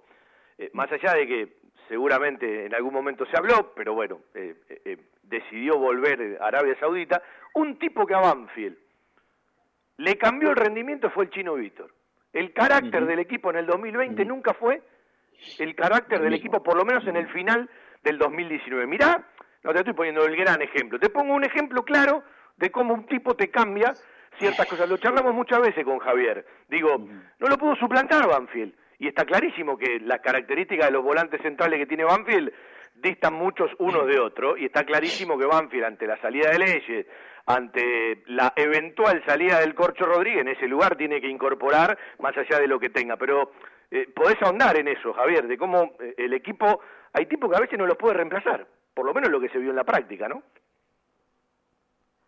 Porque no es una característica inherente a la cuestión táctica o la cuestión técnica, sino una cuestión de liderazgo. Y hoy el liderazgo, vos imaginate lo, lo difícil, lo difícil que es conseguir líderes, que hay charlas y hay personas que se encargan de eh, implantar el liderazgo. Y yo considero que el liderazgo, por más que vos te lo quieras implantar, si vos no tenés esa pasta, es muy difícil.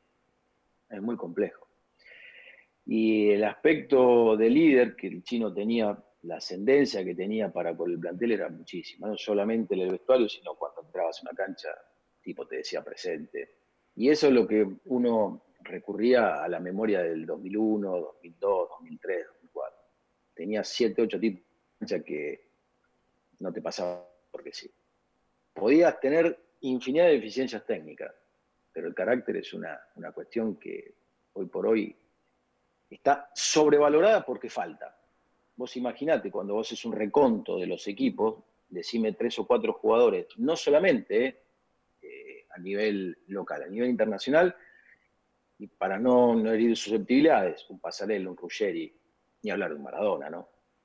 Armarlo en la selección y vos que veas un hoy, como para no mostrar en, ni, ni, buscar ejemplos locales, la selección argentina que tenga ese tipo de jugador.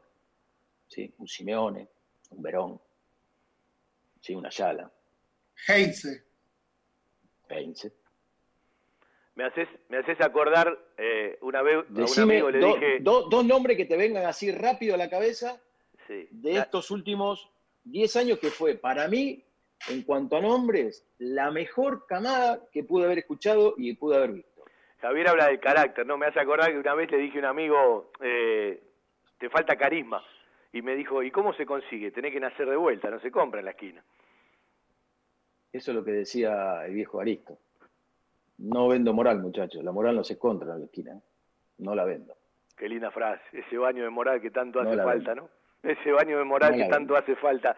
Eh, Javier, poné la frase que quiera, eh, resolvé vos, contanos vos eh, cómo terminó el tema Osvaldo, si terminó, porque uno supone que terminó.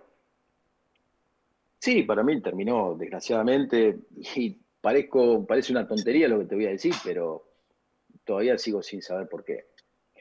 Eh, pues es una situación muy, muy extraña. Cuando pasó la, la pandemia, cuando da la posibilidad de, o termino decidiendo ser entrenador, yo hablé con los 32 jugadores que tenía el plantel y hablo con Daniel también. Me dice, mira, Javier, la verdad no sé qué hacer, dame el tiempo, perfecto, fin de, fin de las vacaciones, que justo el plantel entra en licencia. Te llamo y charlamos un ratito. Eh, lo que vos necesites. Terminamos de decir todo, el 28 de junio llamo, lo, lo, lo llamo, le digo, sí, estuvimos hablando casi una hora. La verdad que yo lo notaba con ganas, le digo, mira, yo lo único que te voy a pedir, no te voy a decir que no tenés que fumar, que no tenés que tomar, yo no soy papá tuyo, no soy papá de nadie, yo tengo dos hijos que tengo que cuidar. Sí, mientras no mancilles tu nombre y el del club, tu vida privada es tu vida privada. ¿Sí? La única condición es que vos tenés que tener el compromiso y cuando nosotros empezamos el primero de julio, pusimos como un idem, algo parecido como un reglamento, como que todos tenían la obligación de estar conectados, no el que quisiera. Digo, esa es una condición para que todos estuviéramos de la misma manera, porque a nadie le gusta trabajar o a ningún jugador. Si vos le porque no les gusta, y porque es una realidad, no estamos acostumbrados a esto. Ahora, una hora por día, tres veces por semana, me parecía que era hasta bueno por el tema de la sociabilización, para que conocieran al cuerpo técnico. Nosotros pensábamos que 10 de agosto íbamos a empezar a, entrenar de manera normal, entonces me parecía algo bueno. Digo, si vos te ade- adecuás a esa norma, ningún problema vamos a tener. Obviamente, si vos tenés algún inconveniente algún día, lo voy a entender, eh, como sos vos, como va a ser cualquiera. Después en los entrenamientos presenciales, si yo tengo, si vos tenés que entrenar de manera diferente, lo vas a hacer, te va a servir esto. Porque me parecía que era una buena opción como para que él tuviera la chance de- de cerrar su carrera dentro de un campo de juego. Él tenía, yo lo veía con ilusión, lo veía con ganas. Le digo, nosotros te vamos a ayudar, obviamente. Yo no voy a tomar la decisión de, de, de hoy decirte no te, te voy a dar la camiseta. Sería un, no lo hice con ninguno. Ahora, desde el punto de vista deportivo, me interesa a lo mejor la posibilidad de recuperar. ¿Te juntás? ¿Te sumás? Dice, bueno, me convenciste, dale, vamos. Al otro día arrancábamos los entrenamientos, lo- la primera semana bárbaro, la segunda también. Tiene un inconveniente un día viernes, me llama, le digo, no te das ningún problema. Al otro día vuelvo a llamar con él, cómo sigue tu situación, que esto, que lo otro. Llama al profe, no, perfecto, quédate tranquilo, tomate el fin de semana. Y a partir de ahí nunca más tuve ningún contacto con él. No hay atrás. Le mandé mensajes.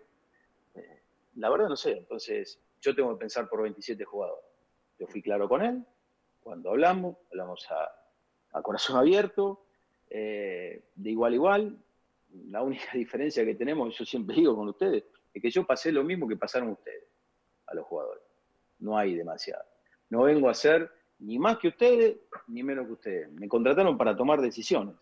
Eh, y bueno, yo debo de pensar en 27 jugadores que están todos los días, o 28 que están todos los días, eh, a las 10 de la mañana, o un martes un jueves pensando y, acomodándose de cualquier manera para poder hacer el trabajo que, nosotros eh, pretendemos. Sí, bajo algunas condiciones, sí, bajo algunos permisos, sí, lo entiendo y soy el primero en que yo digo, son personas.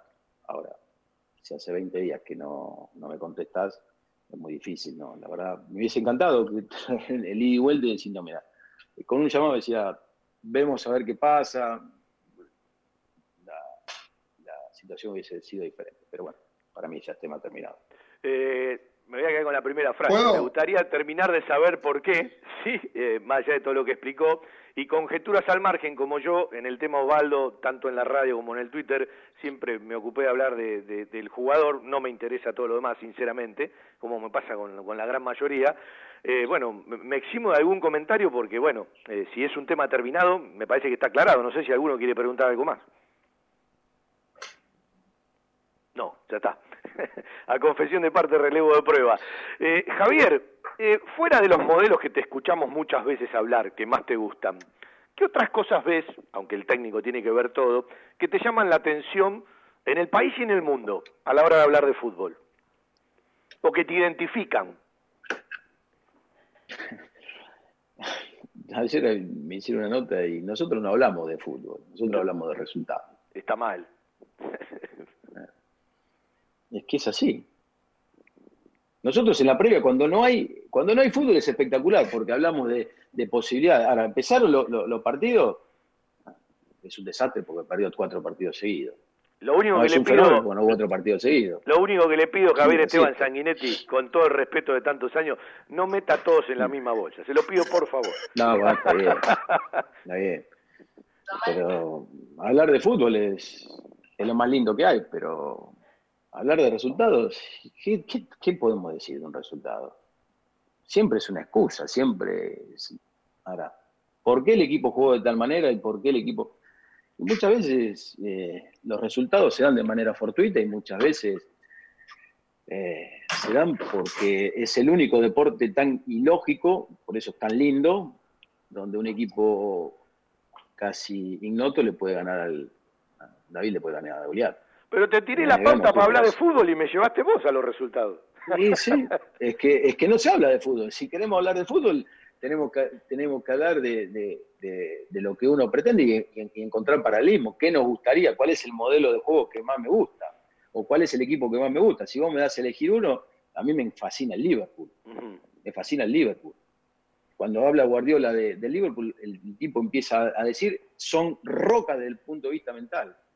Entonces, a partir de ahí son durísimos para poder, para, para vulnerarlo, son aviones cuando te salen en una transición, te atacan por todos los sectores, la zona, famosa zona indefendible, siempre están ellos, siempre tienen superioridad numérica para poder eh, superarte y cuando perdés la presión tras pérdida es, es terrorífica. Eh, si vos me, me, das a elegir, yo elijo ese tipo de El otro día leía, el otro día leía un profe de futsal y uno no es de meterse, pero se me ocurrió poner una frase, ¿no? Que hablaba de que el talento sin trabajo no es nada. Y yo digo, ojo, porque el talento, con esfuerzo y con trabajo, siempre va a ser mucho más que cualquier otro que no tenga talento. Si ese talento tiene esfuerzo y Ah, tiene claro. trabajo, eh, te Ah, marca la diferencia, ah. ¿sí? Digo, tengamos cuidado, a mí dámelo siempre el talentoso, si además ese talentoso Claro. tiene esfuerzo eh, y tiene Eh, contracción al trabajo, eh, al otro le va a sacar siempre ventaja, ¿no? Se acabó en el fútbol actual el que te alcance nada más con el talento. Lamentablemente eh, se acabó. No, no, pero te lo, te lo doy vuelta, Javier me entendió. No, está bien, claro. Sí, Eh, claro, yo, yo Yo coincido prefiero con uno que. ¿eh? juegue bien, que vos le puedas... A ver, al talentoso vos lo, podés- lo, lo podés preparar para que pueda ser más fuerte de la cabeza, para que Claro, pueda ser más persistente claro. en otra cosa. Ahora, a mí no me podía dar la posibilidad de que dé un pase como hacía Garrafa. Claro. Pero para voltearme me tenía que pasar 75 veces, como te digo, o al Moncho Fernández, ¿no? Pero teníamos ot- otras cosas. Entonces, eh, empezás a, a buscar. Yo prefiero un jugador talentoso que vos le puedas agregar un montón de otras cuestiones a uno que a lo mejor ya, ya lo único que tiene es lo otro. ¿Es importante? Claro que es importante. Porque en algunas cuestiones hasta es clave. O no todos vas a encontrar, no vas a encontrar 22 talentosos o 25 talentosos. A lo mejor tenés dos o tres, pero de esos dos o tres lo tenés que aprovechar. Vuelvo a los Javier, modelos, en lo que ustedes Sí. indagan, investigan, charlan en el cuerpo técnico, fuera de lo conocido, de me vas a nombrar Liverpool, me vas a nombrar determinados técnicos, de eso que habitualmente no se habla y no se escucha mucho, ¿sí? Que como cuerpo técnico o como técnico te llame la atención. No, no te escuché el inicio de la... De la No, de la- vuelvo a los modelos, a, a- a las ideas de tal o cual equipo que uno puede tomar eh, tal método, tal método, no de los que habitualmente nombran todos, ¿no? El Leipzig me gustaba mucho, como jugaba, el Hoffenheim me gustaba mucho como jugaba en la, Bundesliga. Pero son ligas, a ver, que son muy diferentes, ¿no? Porque cuando vos lo, lo- lo analizás, eh, son procesos que vienen de años, de años, de años. El Dortmund de Klopp era fantástico. El Dortmund de Klopp era fantástico cuando le, le gana le- o le- se le empareja al Bayern muy primero de Henkes y después de, de Guardiola. ¿Te acordás cuando Pero fue son- Gallego Méndez? Me acuerdo cuando Claro, fue. Sí, cuando sí, vuelve, sí, él hablaba maravilla de Klopp. Y en ese momento muchos no le prestaban atención. Me acuerdo siempre de esa nota con el Gallego Méndez. son otras realidades. eh, tenés jugadores de, otro nivel desde el punto de vista físico, desde el punto de vista cognitivo. eh, y vos decís, ¿cómo pueden lograrlo? Porque el entrenador logra la posibilidad de que primero los convence de lo que quiere y después los jugadores se convencen. ¿Por qué? Porque saben que atrás tiene uno que es igual o parecido. Entonces Mohamed Salah tiene que correr de banda a banda porque si no juega otro y, y Mané Sané tiene que hacer lo mismo. Y Firmino, si no presiona al central, no juega. Entonces vos decís, che, ¿cómo pueden lograrlo? Porque tienen jugadores y hay competencia muy, muy, muy importante. Y si no juega uno, juega Origi, y que está y que dio la posibilidad de, hacer goles de la misma manera que Firmino. Entonces, esa competencia primero te hace primero tenés que estar convencido de lo que tenés que hacer. Y segundo, después, los tipos no son tontos. Saben que están en el mejor equipo del mundo y que quieren seguir trascendiendo. Quieren seguir trascendiendo. Entonces, todo ese tipo de situaciones y esa competencia hacen que esos equipos cada vez se vuelvan mejores. Cada vez se vuelvan mejores. Cuando no hay competencia, es más abúlico para el jugador, empieza a entrar en una zona de confort y en nuestras latitudes, más todavía. Javi, Javier, Lucas. yo te pregunto eso, no, yo te pregunto, Javier, ¿cómo lo trasladás a lo terrenal? O sea, nosotros, porque estamos hablando de un nivel este, muy alto de incompetencias en esto que vos decís, en planteles que tienen dos o tres jugadores al mismo nivel, trasladado al fútbol argentino y trasladado a Banfield. Digo, ¿cómo, cómo, cómo buscas o desde dónde lo buscas ese tipo, ese tipo de motivación al jugador que decís, bueno, no tenés dos jugadores por puesto de ese nivel o, o es- o este tipo es. de cuestiones que vos remarcás. ¿Desde qué lugar Pero lo...? vos tenés dos, en la medida que vos tengas dos jugadores, de acuerdo, al nivel que pueda tener Banfield, la competencia va a ser. Si lo pueden hacer ellos, ¿por qué no lo podemos hacer nosotros? En cuanto a la convicción y, a- y a- y a- y a- y a- y al desarrollo, no de la idea, no de la cuestión técnica, ¿eh? Estamos pres- prescindiendo No, de no, la cuestión la- técnica. la Si los tipos pueden hacer eso, ¿por qué no lo vamos a hacer nosotros? Sí, partiendo de otro lugar, pero está bien, claro. Partiendo de otro lugar. Dinero no necesitan, fama no necesitan, son los mejores del mundo. Y si lo pueden hacer, ¿por qué no lo vamos a hacer? Si puede Cristiano Ronaldo y Dybala presionar a los dos centrales, ¿por qué no lo podemos hacer nosotros? Javier, viste que hace un rato hablaste de pragmatismo. Yo tengo la sensación con Sí. todo este parate, con todo lo que pasa, eh, de no saber cuándo se que cuando se vuelva eh, hay ciertas cosas que hasta se van a potenciar, ¿no? Yo digo, eh, eh, eh, va a estar complicado el fútbol argentino cuando se vuelva, ¿sí? Porque no, no, no venimos de algo normal y ya no éramos normales, ¿no? Sí, desgraciadamente después de esto hay que ver cómo quedamos parados desde Todos. todo punto de vista. Es una realidad. Eh, es una incógnita también, ¿eh? Y no me animo a hacer pronósticos. Te cambia mucho lo que decía hace un No, rato en el programa de que si se juega este año, se juegue aunque no haya descenso por los puntos para el promedio y que el año que viene, aunque no haya descenso, haya o no promociones. ¿Cambia la estrategia? No, acá tenés que tratar de armar lo más rápido posible un equipo que sea competitivo y, como te dije anteriormente, tratar de sacar resultados semana tras semana. Esto es una realidad. Justo hablas de lo A veces- competitivo. Mm. Justo hablas de lo, de lo competitivo. ¿Te falta mucho? ¿Entendés que te falta mucho en relación al, plantel que, que recibís? Más allá de que obviamente es una continuidad, eh, pero está claro que no es lo mismo ser cabeza, no es lo mismo tener que tomar decisiones y hacer tus análisis propios. Eh, ¿Sentís que te falta mucho en cuanto a plantel para conseguir que, que sea competitivo en cuanto a los componentes eh, en la previa, ¿no? Después, obviamente, hay que desarrollarlo con trabajo.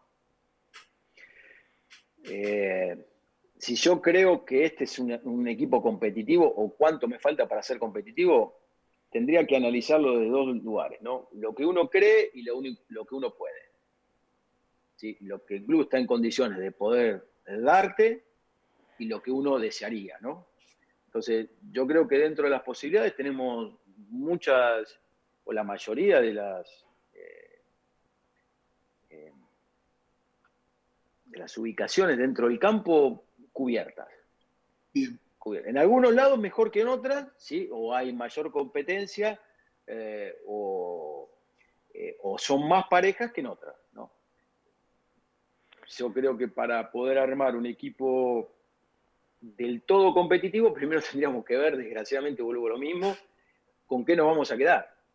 ¿sí? Porque no es lo mismo que a lo mejor se te vaya Jorge y Agustín, que se te vaya Jorge, Agustín y, y Claudio. No es lo mismo. O que se te vaya Mauri, en caso de Arboleda, y se te vaya eh, Ursi. Claro, Javier lo que sabe, Javier lo que sabe es que Banfield tiene que vender. Hoy lo que tengo es esto, cl- claro. Esto es Lo que no sabe todavía quién.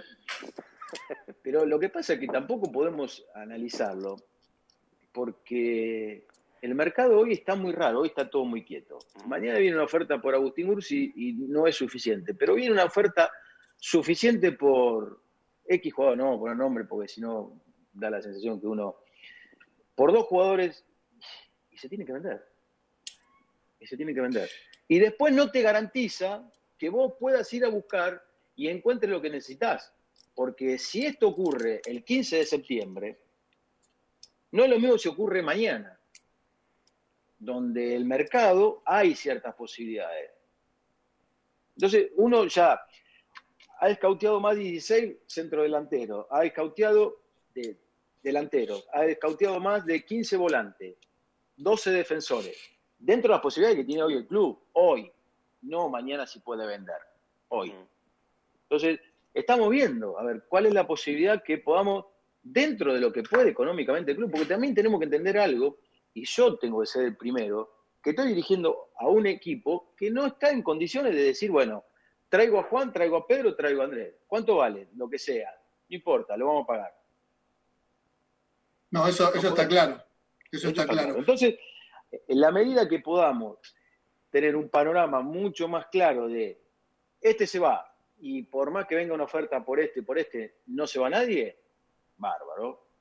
Podemos, y si, si- si eso ocurre mañana, sería extraordinario. Ahora, si ocurre el 15 de septiembre, Está clarísimo, Javier. Está clarísimo, Javier, que esa certeza hoy no la tenés. ¿No? Bueno. eh, Entonces uno tiene que estar buscando las, posibles las posibles ventas, decir, mira, este sí, este, y bueno, busquemos alguna, hoy que tengamos algún recambio y que sea, a ver, y que nos genere cierta expectativa para, para tener una... Si se queda, va a luchar. Y si se va, bueno, podemos traer, pero por lo menos tenemos algo que nos permita la competencia esa que te dije a comienzo de... Voy a, voy a hacer una ecuación lógica. Si viene Pirulo y se me lleva Maceroni, y Maceroni ya me cubre todas las necesidades, capaz no tengo necesidad de que se vayan otro. Ahora, capaz, para llegar a esa cifra, si no se va ese jugador, necesito vender a dos para llegar a un número más alto. Desde ahí que no está la certeza. Entre todo lo que está en carpeta, como dijiste vos, Javier, lo del santafesino Márquez, eh, ¿va avanzado lo de Fernando Andrés Márquez? Ayer hablé con un amigo que lo conoce bastante, ¿sí? que alguna vez me habló muy bien de Lolo, más allá de lo que uno puede ver, porque le pregunta a técnicos que conocen mucho más, y me dijo que estaba entusiasmado a partir de la charla que tuvo con vos. Hoy tiene 32 años el Cookie Márquez, uno siempre se pregunta por qué no trascendió más a partir de sus condiciones técnicas. ¿Cómo está ese asunto hoy? Bueno, no solamente con él, hablé con cinco jugadores. también Sí, sí, me imagino. Conozco lo de él. Eh, y fui claro con él. Después, volvemos a lo mismo. Hay una cuestión que tiene que haber un entendimiento desde lo económico. Yo puedo tratar de convencerlo desde lo futbolístico, de presentarle la forma, como me gustaría, escucharlo, no solamente con él, con jugadores de, a lo mejor de, de otra galaxia, jugadores parecidos y, menores. Yo, yo he sido claro con cada uno de los que he hablado, era la posibilidad que nosotros teníamos o el deseo de ver la- el abanico de posibilidades que teníamos. Eh, como también lo hice con los volantes y con algunos jugadores también y, y algún defensor.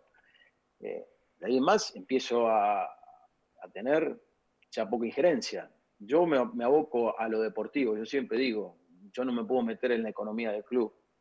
Esto es una realidad. Yo doy mi punto de vista de lo deportivo. Si me gusta, lo llamo, eh, trato de hacer dentro de todo lo posible como para que la negociación después se encarrile de la mejor manera, porque hay, una, hay un interés de- del entrenador. Más que eso no, no te puedo decir. Después hay, hay conversaciones, como hasta ahora están, se están llevando a cabo, pero todavía no hubo ninguna definición. Javier, ya desde el ciclo anterior con Crespo y también en, los partidos que se tuvieron que hacer cargo ustedes, el equipo tenía una falencia que era la falta de gol, excepto cuando eh, apareció muy bien Lenis y cuando tomó ritmo de partidos Dátolo. La pregunta va para el lado de, dos nombres, en caso que, que se queden, Ursi Álvarez, que ustedes a Álvarez y a Ursi en el último partido con Gimnasia los corrieron de la banda y los ubicaron más en el medio. ¿Es una idea de, que también eh, hacer eso para que pisen el área, justamente porque son dos jugadores con buenas intenciones, con grandes condiciones, pero con poco gol hasta ahora? Sacarlo de la banda es quitarle un poco de ansiedad y que pisen más el área rival, va por ahí.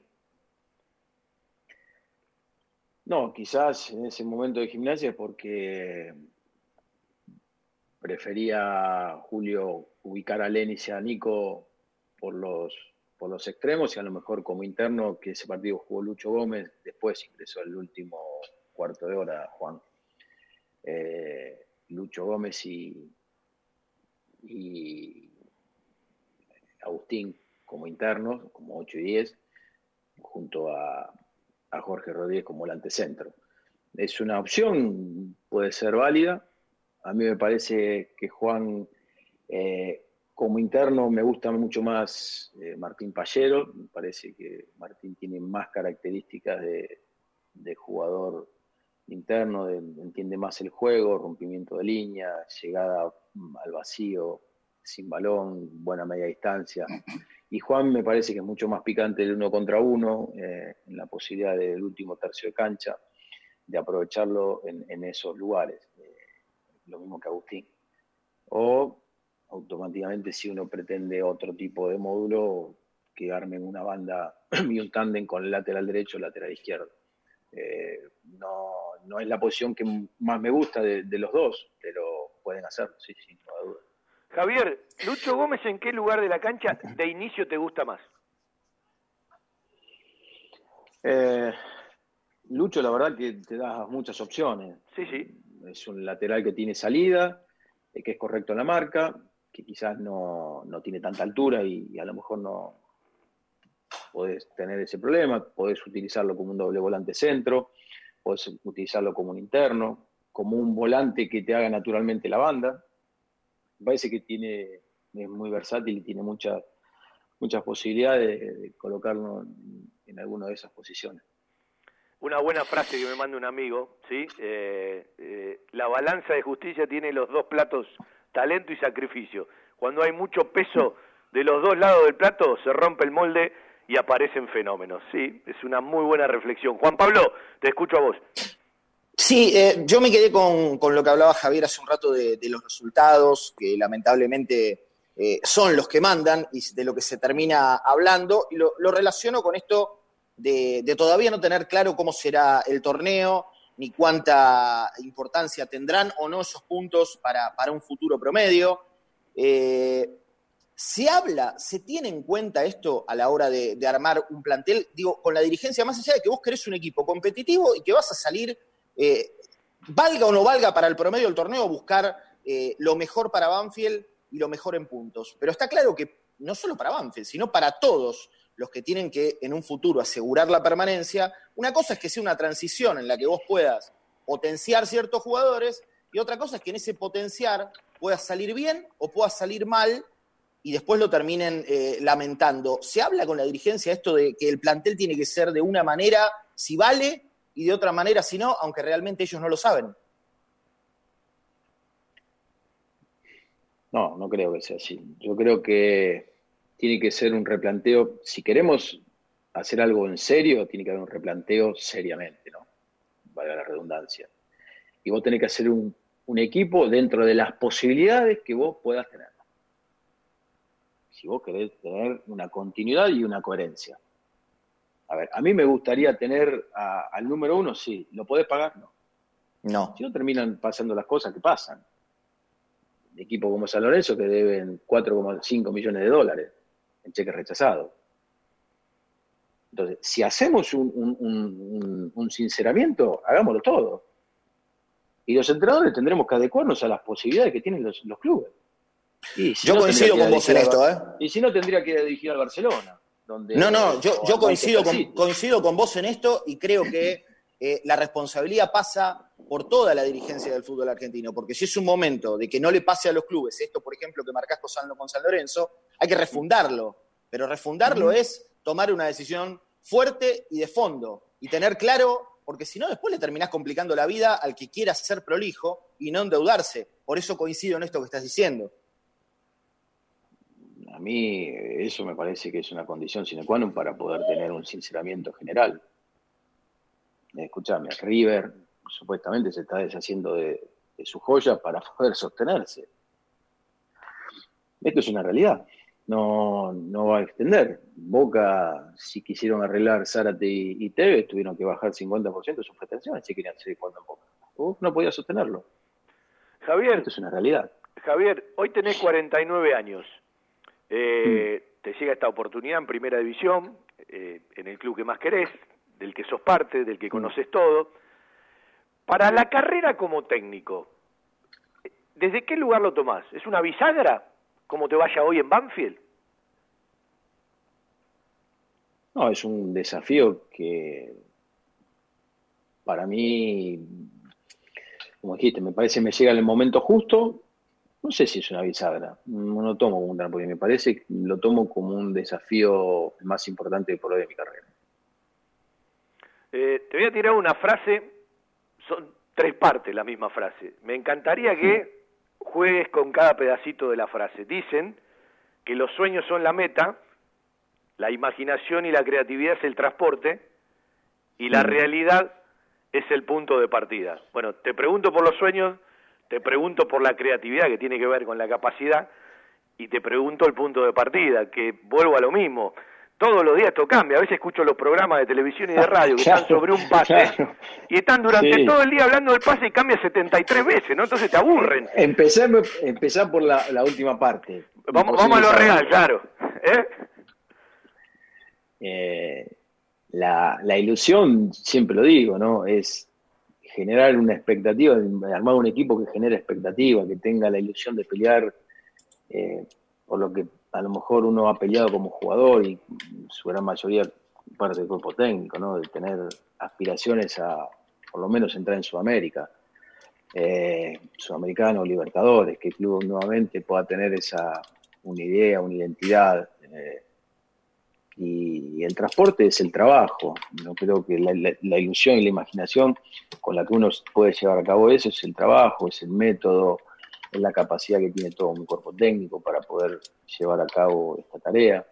Eh, el fundamento, por lo cual nosotros creemos que esto tiene que ser de determinada manera, eso me parece que es clave para bueno, poder llegar a, a lo que todos deseamos, que es el resultado positivo.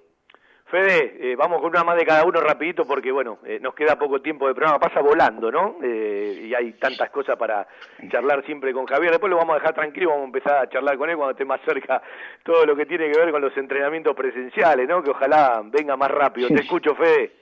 Sí, viene por ese lugar, por, por el entrenamiento presencial y bueno, este supuesto protocolo que en algún momento se, se va a terminar de implementar. ¿Cuál sería el criterio para esos grupos de seis jugadores? Porque es bastante complejo. Digo, líneas defensivas, volantes del mismo No, lugar. no, no, no, no tiene, no tiene connotación porque no podés tener circulación entre sí. Así que no. Ya lo tenemos armado, tenemos, no, no, no, no, no tiene que haber como un equipo, no porque no podés tener actividad. Claro. Tenés tres lugares por, por hacer de cuenta una cancha dividida en seis, ¿sí? Tres espacios de 18 por 40, eh, con cuatro metros entre sí de separación, y después tenés que, no, no, no es una, una cuestión que lo puedas ir rearmando siempre y cuando se cumpla el protocolo, ¿no? Obviamente. Lucas. Ahí estamos. Eh, para la gente que no, no siguió tu, tu trayectoria como técnico en Paraguay, ¿cómo me podrías contar de cómo jugaban tus equipos, tus sistemas? Si bien hablabas del tema que los nombres dependen de las características. Sol de América Deportivo Luqueño, que es los, la mayoría de sistemas que utilizaste dirigiendo allá. En otro fútbol. en Otro fútbol. Sí, uno- eh, te vuelvo a repetir que- que con Néstor siempre hablábamos. Nosotros teníamos una idea de cuando vimos la primera vez el equipo de Sol, que había jugadores que sinceramente se podían adecuar a una forma diferente. Allá el fútbol, a ver, su gran mayoría son cuatro defensas, dos centrales bien firmes, con buena altura, dos volantes centros, uno con, mucho despliegue y uno más posicionado, pero no tan posicionado como nosotros estamos acostumbrados, eh, dos volantes de, ida y vuelta y dos centros delanteros con presencia. Y nosotros veíamos que no teníamos esa, esa opción. Nosotros teníamos un centro delantero que estaba, me acuerdo, Sebastián Abreu. La primera decisión que tuve que tomar era que Sebastián Abreu tenía tres delanteros adelante y le digo, mira, Sebastián, la verdad, justo estábamos por traer Isaac Díaz. Digo, vos vas a estar como cuarto. Digo, yo te respeto un montonazo, pero te lo tengo que decir. Por más que me duela, por más... Me dice, no, te agradezco. Los dirigentes no se animaban a decirle a Sebastián Abreu que lo habían contratado en Punta del Este que se tenía que ir. Eh, digo, mira, yo de lo deportivo te puedo, me encantaría que puedas quedarte, pero me parece que hacerte quedar de cuarto delantero sería un respetuoso mirada. Y bueno, se quedó Pinti Álvarez, me acuerdo que estaba eh, Luis Amaricia, un chico que está jugando en la MLS ahora, eh, y bueno, había llegado Isaac Díaz. Y teníamos un equipo que realmente jugaba bien, pero teníamos que cambiar el módulo. Teníamos que poner dos volantes internos y un volante centro. Y, y no les gustaba a ellos, no les gustaba, no les gustaba, porque no se sentían. Hasta que empezaron a encontrar la vuelta de que era una forma distinta, los convencimos y jugué casi todo el año con ese, con ese sistema. Eh, después, salvo la que siempre me dicen esto, ¿para qué cambiaste ese partido? Que jugó 4-4-2 en Medellín y perdimos 1-0 y quedamos afuera con el Atlético Nacional de Rueda, fantástico, de Armani, de Borja. Habíamos empatado en Paraguay y quedamos afuera cambiando el sistema. Eh, porque pensé que a lo mejor me podía cuidar un poco más y terminé perdiéndolo.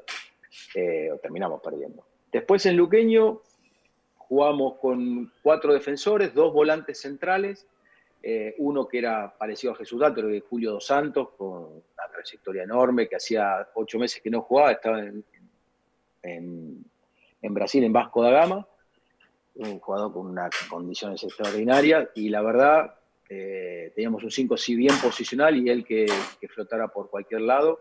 Dos extremos, pero dos delanteros tirados a, a volante, eh, un media punta y un punta. A lo sumo, a lo mejor poníamos dos centrodelanteros, pero con los de costados que eran delanteros. Eh, y la última etapa, en Sol ya jugué con algo más parecido a lo que a lo mejor terminamos jugando en Banfield, con cuatro defensas, eh, dos, dos, delanteros, sí, por los costados, dos extremos que podían hacer la banda, eh, dos centrodelanteros bien de peso y dos volantes centros, uno posicional y uno que pudiera tener eh, capacidad, algo parecido a lo que hoy por hoy es Jesús, como pasaba con, con, Julio dos Santos. Esos eran los módulos que he utilizado. A lo mejor a, algún partido he jugado con línea de con tres centrales, con dos laterales, pero fue la, la, a lo mejor por alguna necesidad, pero fue uno o dos partidos, no, no, no mucho más. Eh, después casi siempre 4-1, 4-1, 4-3-3, eh, 4-2-3-1 o 4-4-2, que fue 4-4-1-1, que fue el, el, módulo que más, que más utilicé. Esos módulos fueron los que más he utilizado. Fede, eh, te voy mandando un abrazo, Luca lo mismo.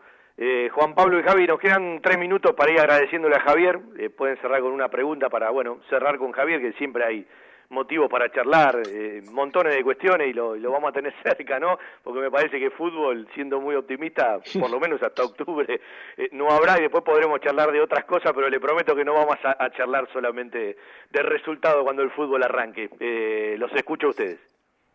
Sí, creo que eh, de alguna manera ya me lo respondió, porque yo le quería preguntar justamente por datos, dónde lo vamos a, a ver en la cancha, ya que hablamos de, de los futbolistas talentosos, creo que hoy por hoy Jesús es uno de los que, de los que lleva esa bandera, y después darte, esto más información, un poquito de certidumbre en medio de tanta incertidumbre, firmó Facundo Altamirano eh, su nuevo contrato por dos años más, así que por lo menos tenés un arquero hasta el 2022. Bueno, no es poco, ya dos buenas noticias. No es poco. Claro, eh, claro, porque si. Arboleda puede ser vendido y Cambeses es Huracán, por lo menos tenés Altamirano, Javi. Claro, bueno, algo tengo. Igual siempre digo, es una palabra de Julio, con 10 no vamos a salir a la cancha, con 11 algunos vamos a encontrar.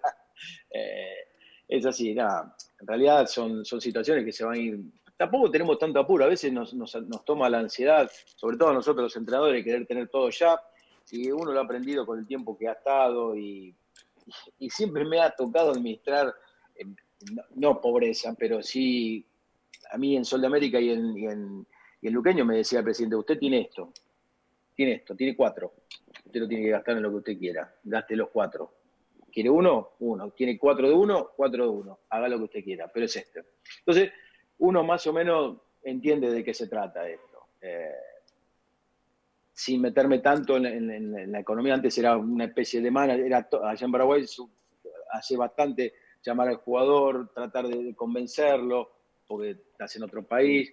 Eh, bueno, eh, que haya arreglado Fagundo siempre es bueno y, tener la, tranquilidad, sobre todo para él, ¿no?